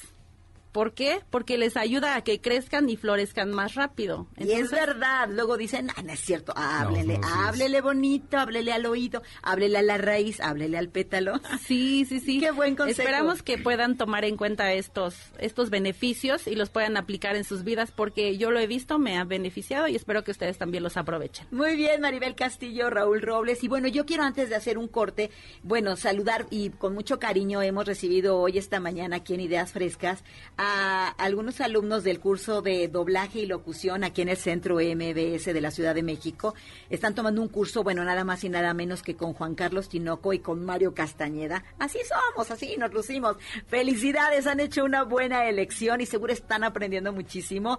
Ellos son Carla María Cepeda Venegas, Yerlis Lourdes Medina Pérez, Miguel Ángel Soriano Pérez. Se unió a esta banda Carmina Acosta Cruz, Josué Gerardo, Gerardo Olivares Pérez, también en este equipo que están, eh, bueno, ahí comandando Tinoco y Castañeda, se encuentra Jorge Jonathan Andrade, Jorge Armando Consuelos González, Jorge Santiago Vargas, Sara Villicaña y Emilio García Colín. Se armó en grande. Pues bueno, Mario Castañeda y Juan Carlos Tinoco son los mejores guías para esto. Qué bueno que se han acercado al Centro de Capacitación NDS. Sigan disfrutando y bueno, a brillar como lo merecen. Vamos a hacer una pausa. Soy Roxana de Antuñano y esto que escuchando se llama Ideas Frescas.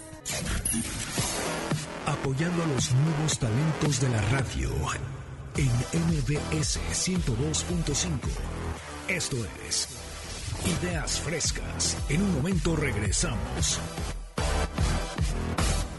En MBS 102.5 le damos espacio a las nuevas voces de la radio. Continuamos en Ideas Frescas.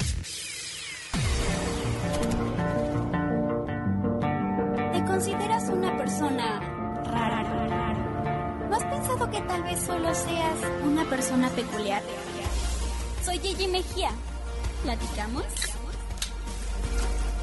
Platicamos, claro que sí, Gigi Mejía, y aquí tenemos en el Centro de Capacitación MBS muchas personas peculiares, y de eso es lo que nos vas a platicar. Bienvenida, Gigi. Muchas gracias, Roxy. Eh, bueno, hoy les vengo a platicar, como ya mencionó Roxy, de los niños peculiares, de estas personas raras que encontramos en la vida, eh, en el camino, pero no sabemos por qué nos llaman tanto la atención.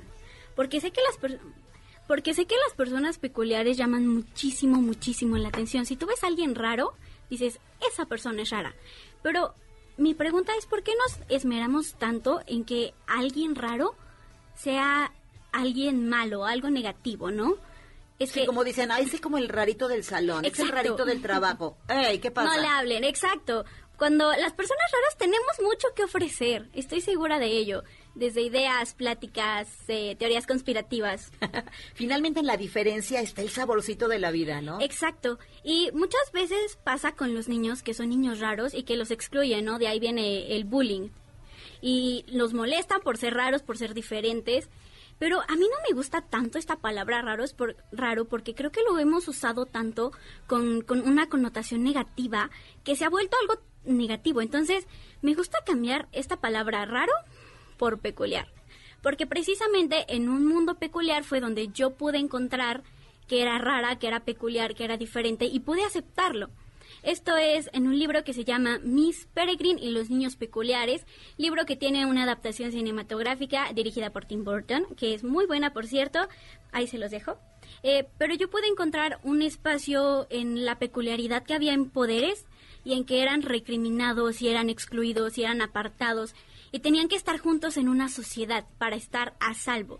Entonces, yo es lo que quiero crear con mi voz, una sociedad donde las personas que son peculiares, todas las personas raras que existen y que son discriminadas, apartadas, alejadas, ya sea por un problema físico, verbal, una actitud, lo que sea que esté fuera de lo que consideramos normal, pueda encontrar una sociedad a través de mi voz.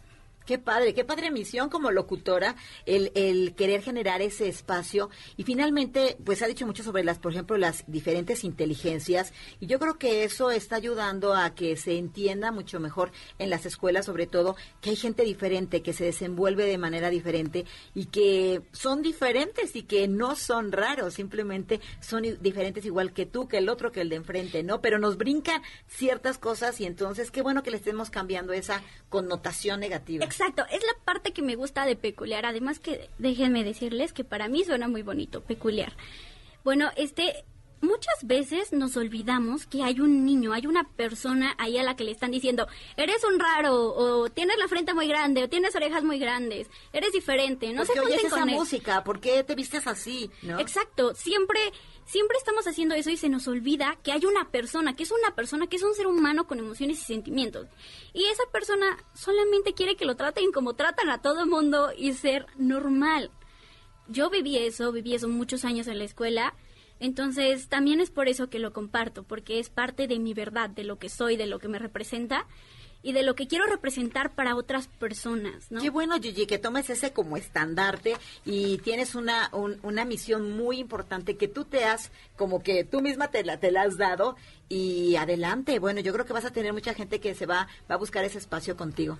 Eso espero, porque quiero ser un lugar seguro, porque necesitamos encontrar lugares seguros. Ahora, creo que mucha gente tiene dudas sobre cómo trato a alguien que es diferente. ¿Lo trato diferente porque es diferente? ¿O lo trato igual porque debemos ser iguales? Este, les voy a responder con una frase de una canción de Barney. Somos especiales, todos, de alguna manera, todos somos diferentes, todos somos especiales. claro. Pero creo que cuando identificamos a un niño peculiar por cualquier razón, que sabemos que como que destaca de alguna manera, hay formas de tratarlos. yo les recomendaría que no griten, que procuren ponerse su altura, es decir, si ustedes miden un 80 y el niño con el que están hablando mide 90 centímetros, agáchense tantito. El niño se va a sentir menos intimidado, lo prometo. Otra cosa, no los etiqueten, porque las etiquetas no ayudan a nadie. Etiquetar no solamente genera más diferencias entre nosotros. Este, también les diría que no los obliguen a hablar o a responder o algo, porque genera mucha, mucha inseguridad que te digan, ándale, contesta, contesta, ¿no? Y tú así Esa de, presión. no sé qué decir, ¿no? Esa presión, este, lastima mucho. También otro, algunos consejos importantes que les diría es que sean pacientes, observenlos, observen a los niños, eh, piensen en cómo piensan y luego intenten ustedes acomodarse a su modo. Y bueno, al final, al final de todo, eh, también hay una duda. Si las personas son diferentes, ¿te van a tratar diferente por ser diferentes? Bueno, eh, ¿cómo te tratan los niños peculiares a ti? Bueno, eh, podemos ser un poco más reservados o extrovertidos. La verdad, como ya les dije, no hay muchas etiquetas en cuanto a esto. Simplemente eres peculiar porque naciste así y dale a la vida, porque la vida necesita gente peculiar. ¿No? Entonces, este... Pero sean amables, sean cariñosos, siempre se agradece una persona que te trata con amabilidad. Es una de las cosas que me hacen más feliz en el mundo. Y bueno, Así, el amor siempre es bienvenido. Bueno, pues a todas esas personas peculiares que nos escuchan y que ahora están comandadas por Gigi Mejía. Gracias. Son, bueno, bienvenidas siempre en Ideas Frescas. Me incluyo también, soy muy peculiar. y bueno, gracias Gigi. En tus redes, ¿dónde te pueden seguir? me pueden seguir en Instagram como arroba it's Gigi y en todas mis redes sociales como Gigi Mejía estoy. Gigi No se, se escribe van- con G, por cierto. Exacto, y no se van a arrepentir de seguirla. Bueno, Gigi, pues prepárate porque lo que viene te va a encantar. Es una persona que siempre que viene nos pone temas sobre la mesa que disfrutamos muchísimo. Vamos a ver de quién se La trata. amamos. La amamos. Porque fuiste diseñado para ser el mejor, hoy te traigo Tips del Estudiante con Hanna Chavarría en Ideas Frescas. Mi querida Hanna Chavarría, ya, ya lo dije, no es la primera vez que ocupas este espacio y siempre traes temas que gozamos. Así es que este domingo, ¿qué nos pones sobre la mesa y bienvenida? Ay, buenos días Ciudad de México, buenos días Rox. La verdad es que estoy muy emocionada porque el día de hoy les traigo un tema muy importante y creo que muy funcional también. Y es que traigo sobre la mesa tips del estudiante que creo que nos pueden servir a todos. Yo platicaba con una persona justo sobre esto y me decía, es que ¿por qué vas a hablar de tips del estudiante si hay mucha gente que ya no es estudiante? Pero yo creo que a pesar de que no estemos en una institución estudiando como tal, de la vida siempre se aprende. Nunca se deja de Claro, aprender. Y siempre es muy importante saber estudiar, saber aprender, saber disfrutar de, de nuestro aprendizaje. Y el día de hoy te traigo tres tips fundamentales para que tú puedas ser no solo el mejor estudiante, sino un aprendiz experto de la vida. Me encanta. Así que el primero es que debemos establecer un método de organización, pero único. Muchas veces cometemos el error de aferrarnos al método de organización que le funciona a otra persona. Y cuando yo te digo radio escucha, piensa en una persona organizada, automáticamente crees que me refiero a una persona llegando con su agenda y anotando todo con mil alarmas, pero la verdad es que eso es idealizar la organización. Todos tenemos distintos métodos. Quizás tú no usas agenda, pero te sirven las pizarras. Quizás no usas agenda, pero te sirven las aplicaciones en tu teléfono celular. Quizás no usas agenda, pero te sirve un calendario en tu habitación. Entonces, lo que sea que a ti te funcione, a eso aférrate. Entonces, hoy te invito a que identifiques qué tips de organización te funcionan y cuáles no te funcionan y aférrate a esos.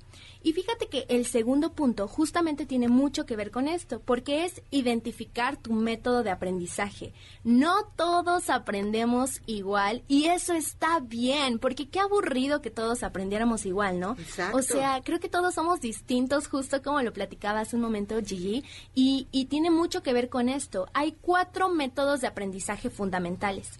El primero es el método visual, es cuando a estas personas pues les encanta ver imágenes, gráficas, videos y así aprenden las cosas por colores y por diseños. El segundo es el método auditivo. Son estas personas que les encanta estar escuchando, a lo mejor te tienes que aprender algo de memoria y, y te grabas y lo escuchas, o escuchas música y te concentras mejor, o te gusta la lectura en voz alta, ¿no? Que tienes un examen y estás lee y lee en voz alta, ese es el método auditivo. El siguiente es el método kinestésico, que es cuando nos encantan los juegos, las dinámicas y así aprendemos. Y el último es el método táctil, cuando te gusta como estar en contacto con sensaciones, con texturas. Entonces, estos son los cuatro principales y hoy te pregunto, ¿cuál crees que eres tú? A ese método aférrate y ayúdate a estudiar. Tú puedes identificar tu método que es distinto al de otras personas, no tienes por qué ser igual a otras personas y a partir de ahí estudia como tú lo desees. Como es como un descubrimiento, no es como personalizar tu método, ¿no? Mm. Eh, ¿Cómo me organizo? Mi método. Cómo, eh, cómo asimilo el aprendizaje, mi método, ¿no? Entonces, si tú mm, sigues tu propio camino, va a ser más fácil y ese aprendizaje se vuelve, bueno, infinito porque siempre tienes la disposición y no te asusta. dices, no, es que meterme en este rollo me pone de cabeza, ¿no? Están increíbles esos tips para unos buenos estudiantes, como bien dices, para toda la vida no dejar de aprender y siempre tener ese, ese sistema. Sí, totalmente. Y es que creo que muchas veces nos falta autoconocimiento. Para poder crecer necesitas conocerte. Sé que muchas veces cuando estábamos en la escuela o si todavía estás, es muy complejo porque hay gente que es buena en cosas que tú no eres. Pero sabes que eso, eso no te hace ni más ni menos inteligente. Simplemente eres hábil para otras áreas, eres hábil para otras cosas. Y nunca te de los dones o talentos que te han sido dados, sino que aprovecha identifícalos y hazlos crecer. Y tiene mucho que ver justamente con el último tip, que es calidad es mejor que cantidad. A todos nos ha pasado que tenemos que preparar algo muy importante y entonces nos sentamos a estudiar pero ¿qué pasa? Tú dices, ay, tengo que estudiar un tema bien largo. Entonces son tres horas de estudio. Y en tu mente ya hay esa barrera de tres horas de estudio es demasiado. Sí, el tedio y un rechazo. Sí, automáticamente, justo eso, Rox. Hay un rechazo en nuestra mente de decir, es que es mucho tiempo. Pero para que no te pase, te traigo un método que a mí me ha fascinado y yo lo uso. Se llama método Pomodoro. Y es que tú trabajas por 25 minutos y descansas 5. Son bloques de tiempo en los que tú dices, ok, voy a tomar mi temporizador, voy a poner 25 minutos y durante esos 25 minutos me concentro por completo en lo que estoy haciendo. Y los próximos 5 minutos descanso. Y así sucesivamente. Y lo que pasa en tu mente es que no hay una barrera de que es mucho tiempo o de que, ay, voy por mi cargador, ay, voy por mi lapicera, ay, voy por mi libro. Todo te distrae casualmente, ¿no? Sí. Porque tu cuerpo se está resistiendo a tanto tiempo sentado en la misma actividad.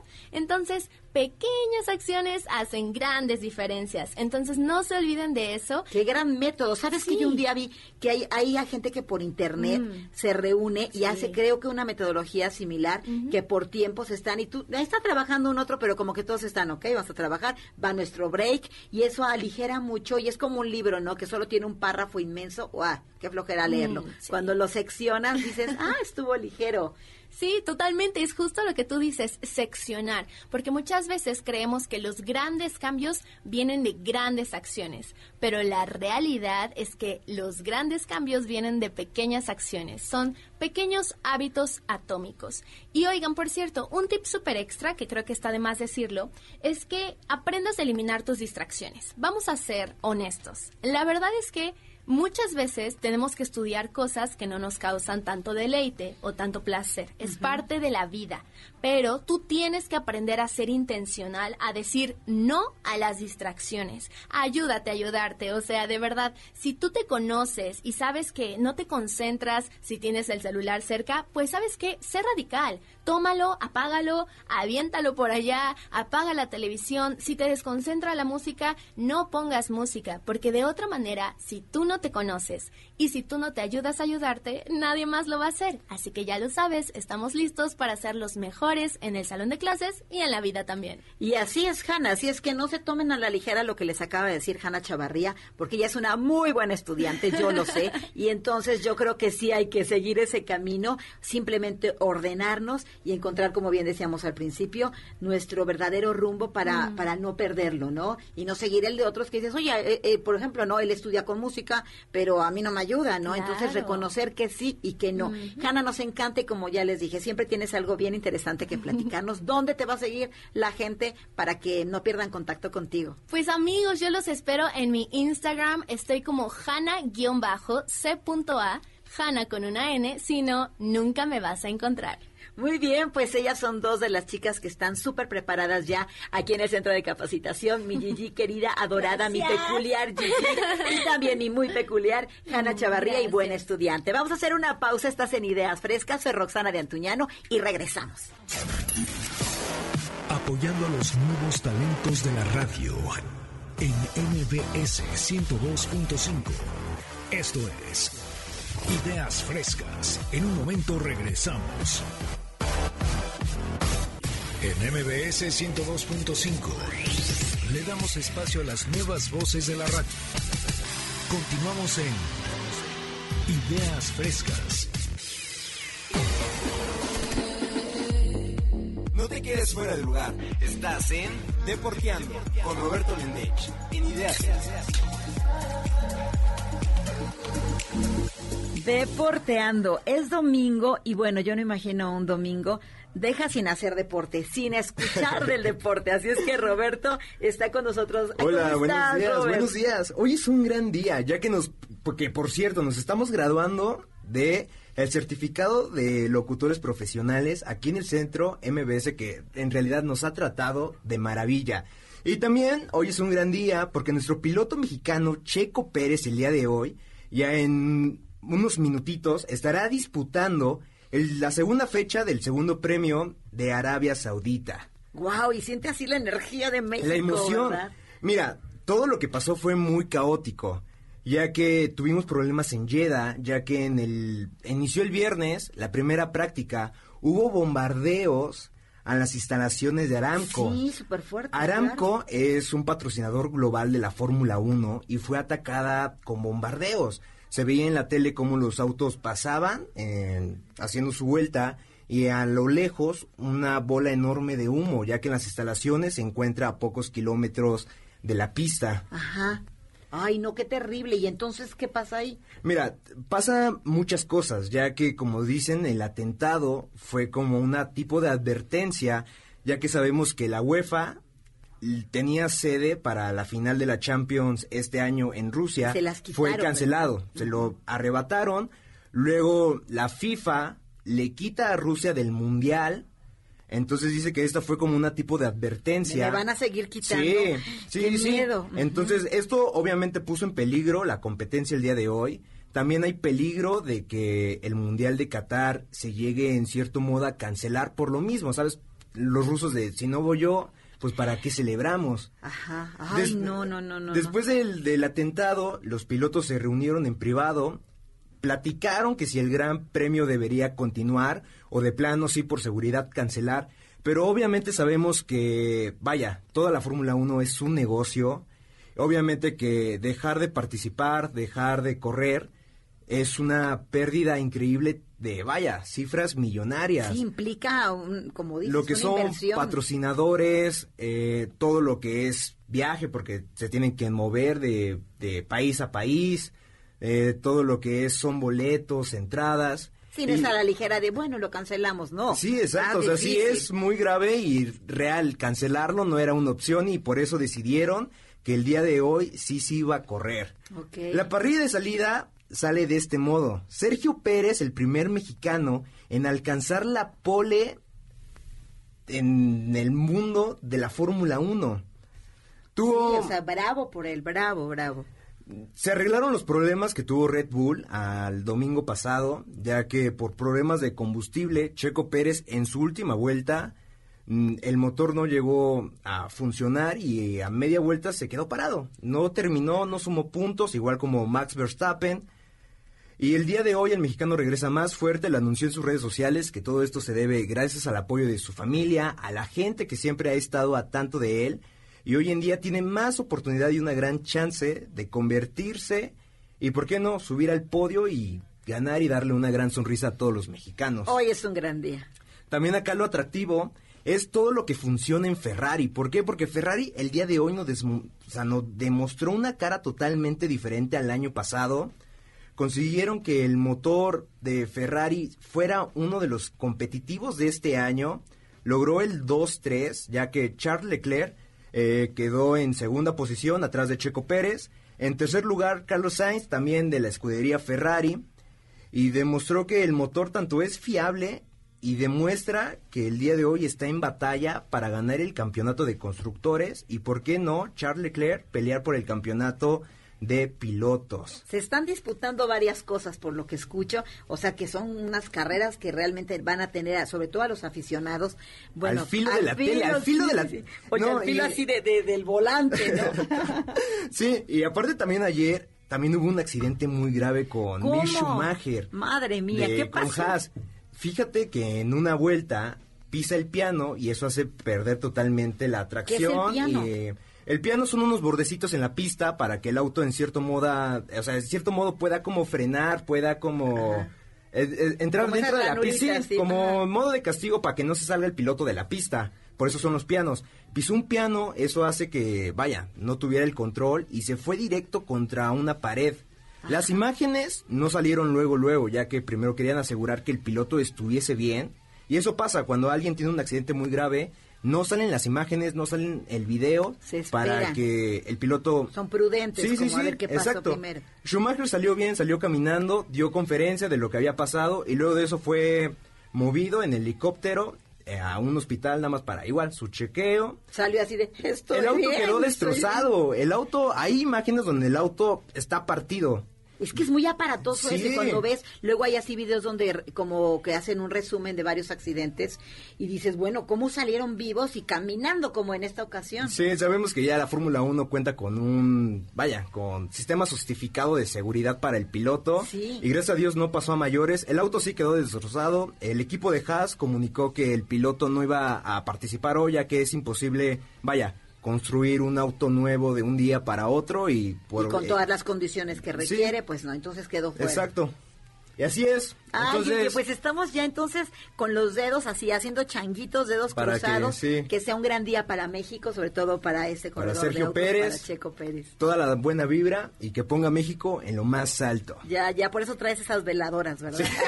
Acá tengo mis anguritas, sí. Tiene con todo, así es que bueno, tiene la buena vibra. ¿Dónde te puede seguir la, la gente, mi querido Roberto? En Instagram aparezco como Robert-Lench, en Facebook Roberto Lendech y ahí me pueden encontrar en Instagram. Bueno, y felicidades por esta certificación como locutor después de siete meses Siete arduos, meses arduos de trabajo, estarte preparando y de estar visitando este espacio de MBS Radio. Bueno, vamos a hacer una, una pausa y regresamos para seguir platicando ahora con una más de este curso del Centro de Capacitación que ya está con todo para brillar. Hacemos una pausa, regresamos.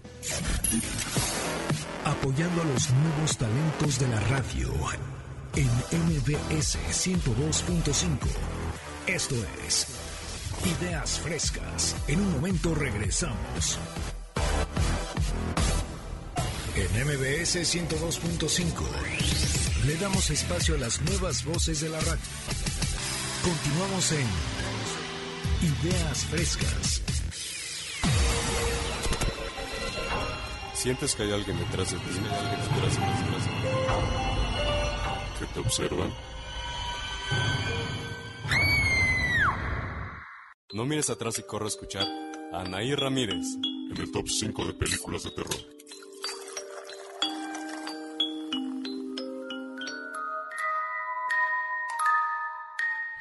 Anaí, ¿qué pretendes con este bloque? ¿Qué traes entre manos? Nos has puesto, no quiero mirar atrás, no quiero. Bienvenida, Anaí, ¿cómo estás? Hola, Rox, muchísimas gracias por la presentación. Efectivamente, el día de hoy les traigo un tema, sé que es muy temprano, pero no hay hora para, Para el miedo. terror y para el miedo. Y evi- evidentemente les digo que no miren atrás, porque muchas cosas pueden estar pasando. Cuéntanos, ¿qué hoy pasa? Les, hoy les voy a hablar de películas, de las películas de terror que más miedo han causado en estos últimos tiempos. Y te tengo un top 5 estas películas. En el puesto número 5 tengo a Host, que es una película que salió en- precisamente en la pandemia. A ver, Rox, tú, tú en esta pandemia pudiste estar en contacto con tus familiares a través de Zoom, ¿no? O a Claro. través de alguna otra plataforma que te conectara con tus amigos, ¿no? Fue la única manera. Exactamente, pero ¿te has dado cuenta lo que pasa detrás de ti cuando tú estás enfrente de la cámara? Ay, sí, yo, ya, tú creyendo que así alguien, oye, ¿y ese niñito quién es? No lo conozco. ¿Y tú cuál niño? ¿Cuál niño? ¿Cuál niño? Si vivo sola, ¿no? Qué miedo. Exactamente. O lo que capta el micrófono, ¿no? A veces no necesariamente puede ser tu voz o la voz de la persona con la que estás hablando. Ajá. Entonces, Host habla precisamente de esta de estos fenómenos paranormales que pueden pasar mientras tú estás en una videollamada, ¿no? Con algunos amigos. En este caso son una, un grupo de amigas que insisten en hacer un proceso, eh, invocar a unos seres extraños mediante una medium. Efe- efectivamente, todo lo hacen, hacen el ritual. Una de ellas insiste en burlarse y bueno, uno de los entes se molesta e invoca un demonio. Vi esa película y sí la vi y dije, yo ya no quiero nada de esto de conectarme en Zoom ni en nada porque está impresionante esa película. Y mucho menos vas a querer utilizar los filtros, ¿eh? Porque los filtros captan Sí. a los entes malignos. Ahí ¿eh? está, olvídense, salgan como salgan, mejor no, no se la jueguen, no se la jueguen. No utilicen filtros, Regla. No, sí, esa película sí, véanla, sí está así de, ah, yo sí grité como loca. Ajá. Y esta película logró en los espectadores tener unos 130 pulsaciones por minuto de los corazones de las personas que lo veían. Entonces, realmente sí da mucho miedo y se las recomiendo totalmente. O sea, sí estaba el taca, taca, taca, taca, taca. Exactamente. Comprobado, ¿eh? Gente que, que, que estudia eso, ¿no? Para ver qué, qué, qué- qué puede provocar una, una película, para que vean que no, no son tan así de tan inofensivas. No, no son tan inofensivas. ¿Qué más, Ani? En el puesto número 4 tengo la película de Siniestro, esta película que salió por ahí del 2012. Y si tú eres un fan de estas películas que son de misterios sin resolver, que son muertes que no son inexplicables, que dices cómo pasó esto y cómo fue tanta la masacre que pudo ocurrir en esta película, ¿no? En este caso, Siniestro es un eh, trata de un escritor de libros basados en situaciones reales que se muda a una casa en donde pasaron este tipo de, de fenómenos, o sea, de muertes de personas, de familias enteras. Ajá. Él encuentra una cinta eh, que aparentemente suenan inofensivas, bueno, se ven inofensivas, que ves a una familia entera, pues pasarla bien en un domingo, ¿no? De repente estas cintas se empiezan a cortar y empiezan a pasar los videos completos de cómo asesinaron a cada una de estas familias. Esa no la he visto ahí, Vanessa, suena, suena bien, pero muy terrorífica. Muy terrorífica. Y no solamente es eso, los asesinatos, sino que en estos videos aparece un ente siempre en estos videos y este cobra vida cada vez que so- es plasmado su imagen en un video o en una fotografía y se vuelve real. Ok, o sea que no, no, solo se trata de la masacre, del asesinato en esta historia, sino que no tiene explicación, o sea, es algo sobrenatural. Es algo sobrenatural y si quieres saber quién los mató, pues entonces ve a ver la película. En el puesto número 3 tengo eh, a El Espinazo del Diablo. El Espinazo del Diablo, esta película que fue hecha por Guillermo del Toro, este es. director mexicano, se basa en una situación, en la época de la guerra civil de los años 30. Entonces, no obstante de que ya sabemos cómo es Guillermo del Toro, que pone sus escenas muy terroríficas, los colores de, la, de las escenas también son muy tenues, las luces son muy bajitas y aquí es en un orfanato. Entonces ya sabemos que si hay un orfanato, hay niños de por medio y hay fantasmas también. Entonces, Esos escenarios ya los conocemos y ya son de, oh, se va, va a estar buena. ¿Y sabes qué es lo bonito de esta película? Que también hay una cosa bonita, ¿no? Que es no solamente luchan contra los fantasmas que están ahí, que es el fantasma de un niño, sino también sana las heridas que están dejando la guerra civil. Entonces es una sensación de miedo que te da, pero también de nostalgia y de impotencia al ver lo que están sufriendo durante la guerra civil estos niños. Entonces tiene una, tiene una mezcla interesante, el espinazo del diablo. El espinazo del diablo. En el puesto número dos, y esta película, tengo que aceptarlo, a mí se me dio muchísimo miedo, es Hereditario, o mejor conocida. Sí, sí, sí, sí la vi. sí Como la vi. El legado del diablo. Esta película te maneja un terror psicológico que te quedas viendo la película y dices, ¿qué estoy viendo, Dios? ¿No? Sí, sí, sí. Dicen que se Son- parece una película que se llamó Reliquia. Pero, ay, no, bueno, esos escritores nos quieren de veras que nos dé algo. que nos dé algo precisamente. Entonces, esta película a la ves y son escenas tan detalladas con silencios tan prolongados y que te adentras en, el, en la mente del- de los personajes principales. Hay una escena en específico que a mí me causó mucho miedo y me sacó mucho de onda, en el que uno de los personajes principales sur- eh, sufre un ataque de... se está intoxicando. Entonces su hermano lo lleva, lleva a esta persona al hospital. La niña en su impotencia saca la cabeza del, del carro y Ay, en su sí, velocidad sí, sí. la llega a decapitar. Y es una escena impactante, Yo que inolvidable. Yo creo que ya será icónica del cine de suspenso y de terror, porque realmente muy bien hecha y como dices, generando muchísima tensión. Y son Ese es el- esa es película 2, entonces. La película número dos. Y ya en el puesto número uno, y no me van a dejar ¿Cuál? mentir, El Conjuro. ¿Cuántos no se dieron un buen susto cuando vieron El Conjuro? Estas, eh, pues ya es una saga que es El Conjuro, La Monja, Anabel, varias películas que son de estas, eh, de estas historias de los Warren, ¿no? Que El Conjuro, uno, es la posesión de una, de una mamá poseída por una bruja sí, sí, que intenta matar a sus hijas. No, esas son tremendas. Esa- toda esa saga del conjuro son de verdad de miedo. Yo cuando empiezan ya así a hablar como en otro idioma, así como medio extraño, y hacer como el exorcismo, siem- siempre, les digo a mis hijos, no, ya quítale, quítale, quítale. Eso lo vemos en otra casa. No se nos vaya a meter aquí el chamuco.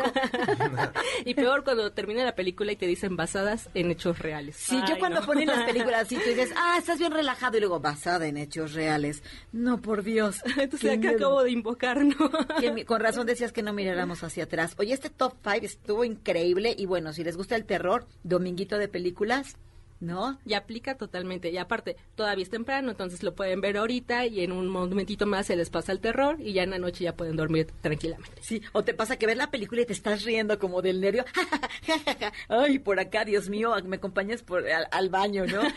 Oigan, pues eh, me dio mucho gusto, Roberto, Anaí, felicidades porque terminan este ciclo en el Centro de Capacitación MBS, gracias. Gracias, gracias. certificándose como los mejores locutores. Gracias al- a, allá en cabina a nuestro productor Arturo Chávez, en los controles, todo el equipazo que trajimos de Puebla, a estos amigos de la Ciudad de México que están tomando el curso Continoco y que, y que, realmente están con este curso maravilloso de locución y doblaje. Y quiero agradecer de verdad el recibimiento que siempre nos hacen. Y bueno, ya saben, si quieren tomar su curso Continoco con Mario Castañeda, si quieren acercarse a alguna de las eh, de los lugares de las sedes del Centro de Capacitación MBS, es una garantía. Así es que, bueno, pues vamos ahora a, a- hacia Mario Tiveros y bueno, agradecemos de verdad a Mario Tiveros en los controles que me tuvo aquí bien controladita. Les agradezco mucho, siempre nos reciben con mucho cariño aquí en Ideas Frescas y bueno, sigan disfrutando este domingo, esperamos haber sido una grata compañía para todos ustedes. Yo soy Roxana de Antuñano y que las ideas frescas siempre estén en su vida. Nos vemos y nos escuchamos hasta la próxima. Dios. Por hoy, concluimos con nuestras ideas frescas. Los alumnos del Centro de Capacitación MBS los esperan con mucho más el próximo domingo. MBS 102.5.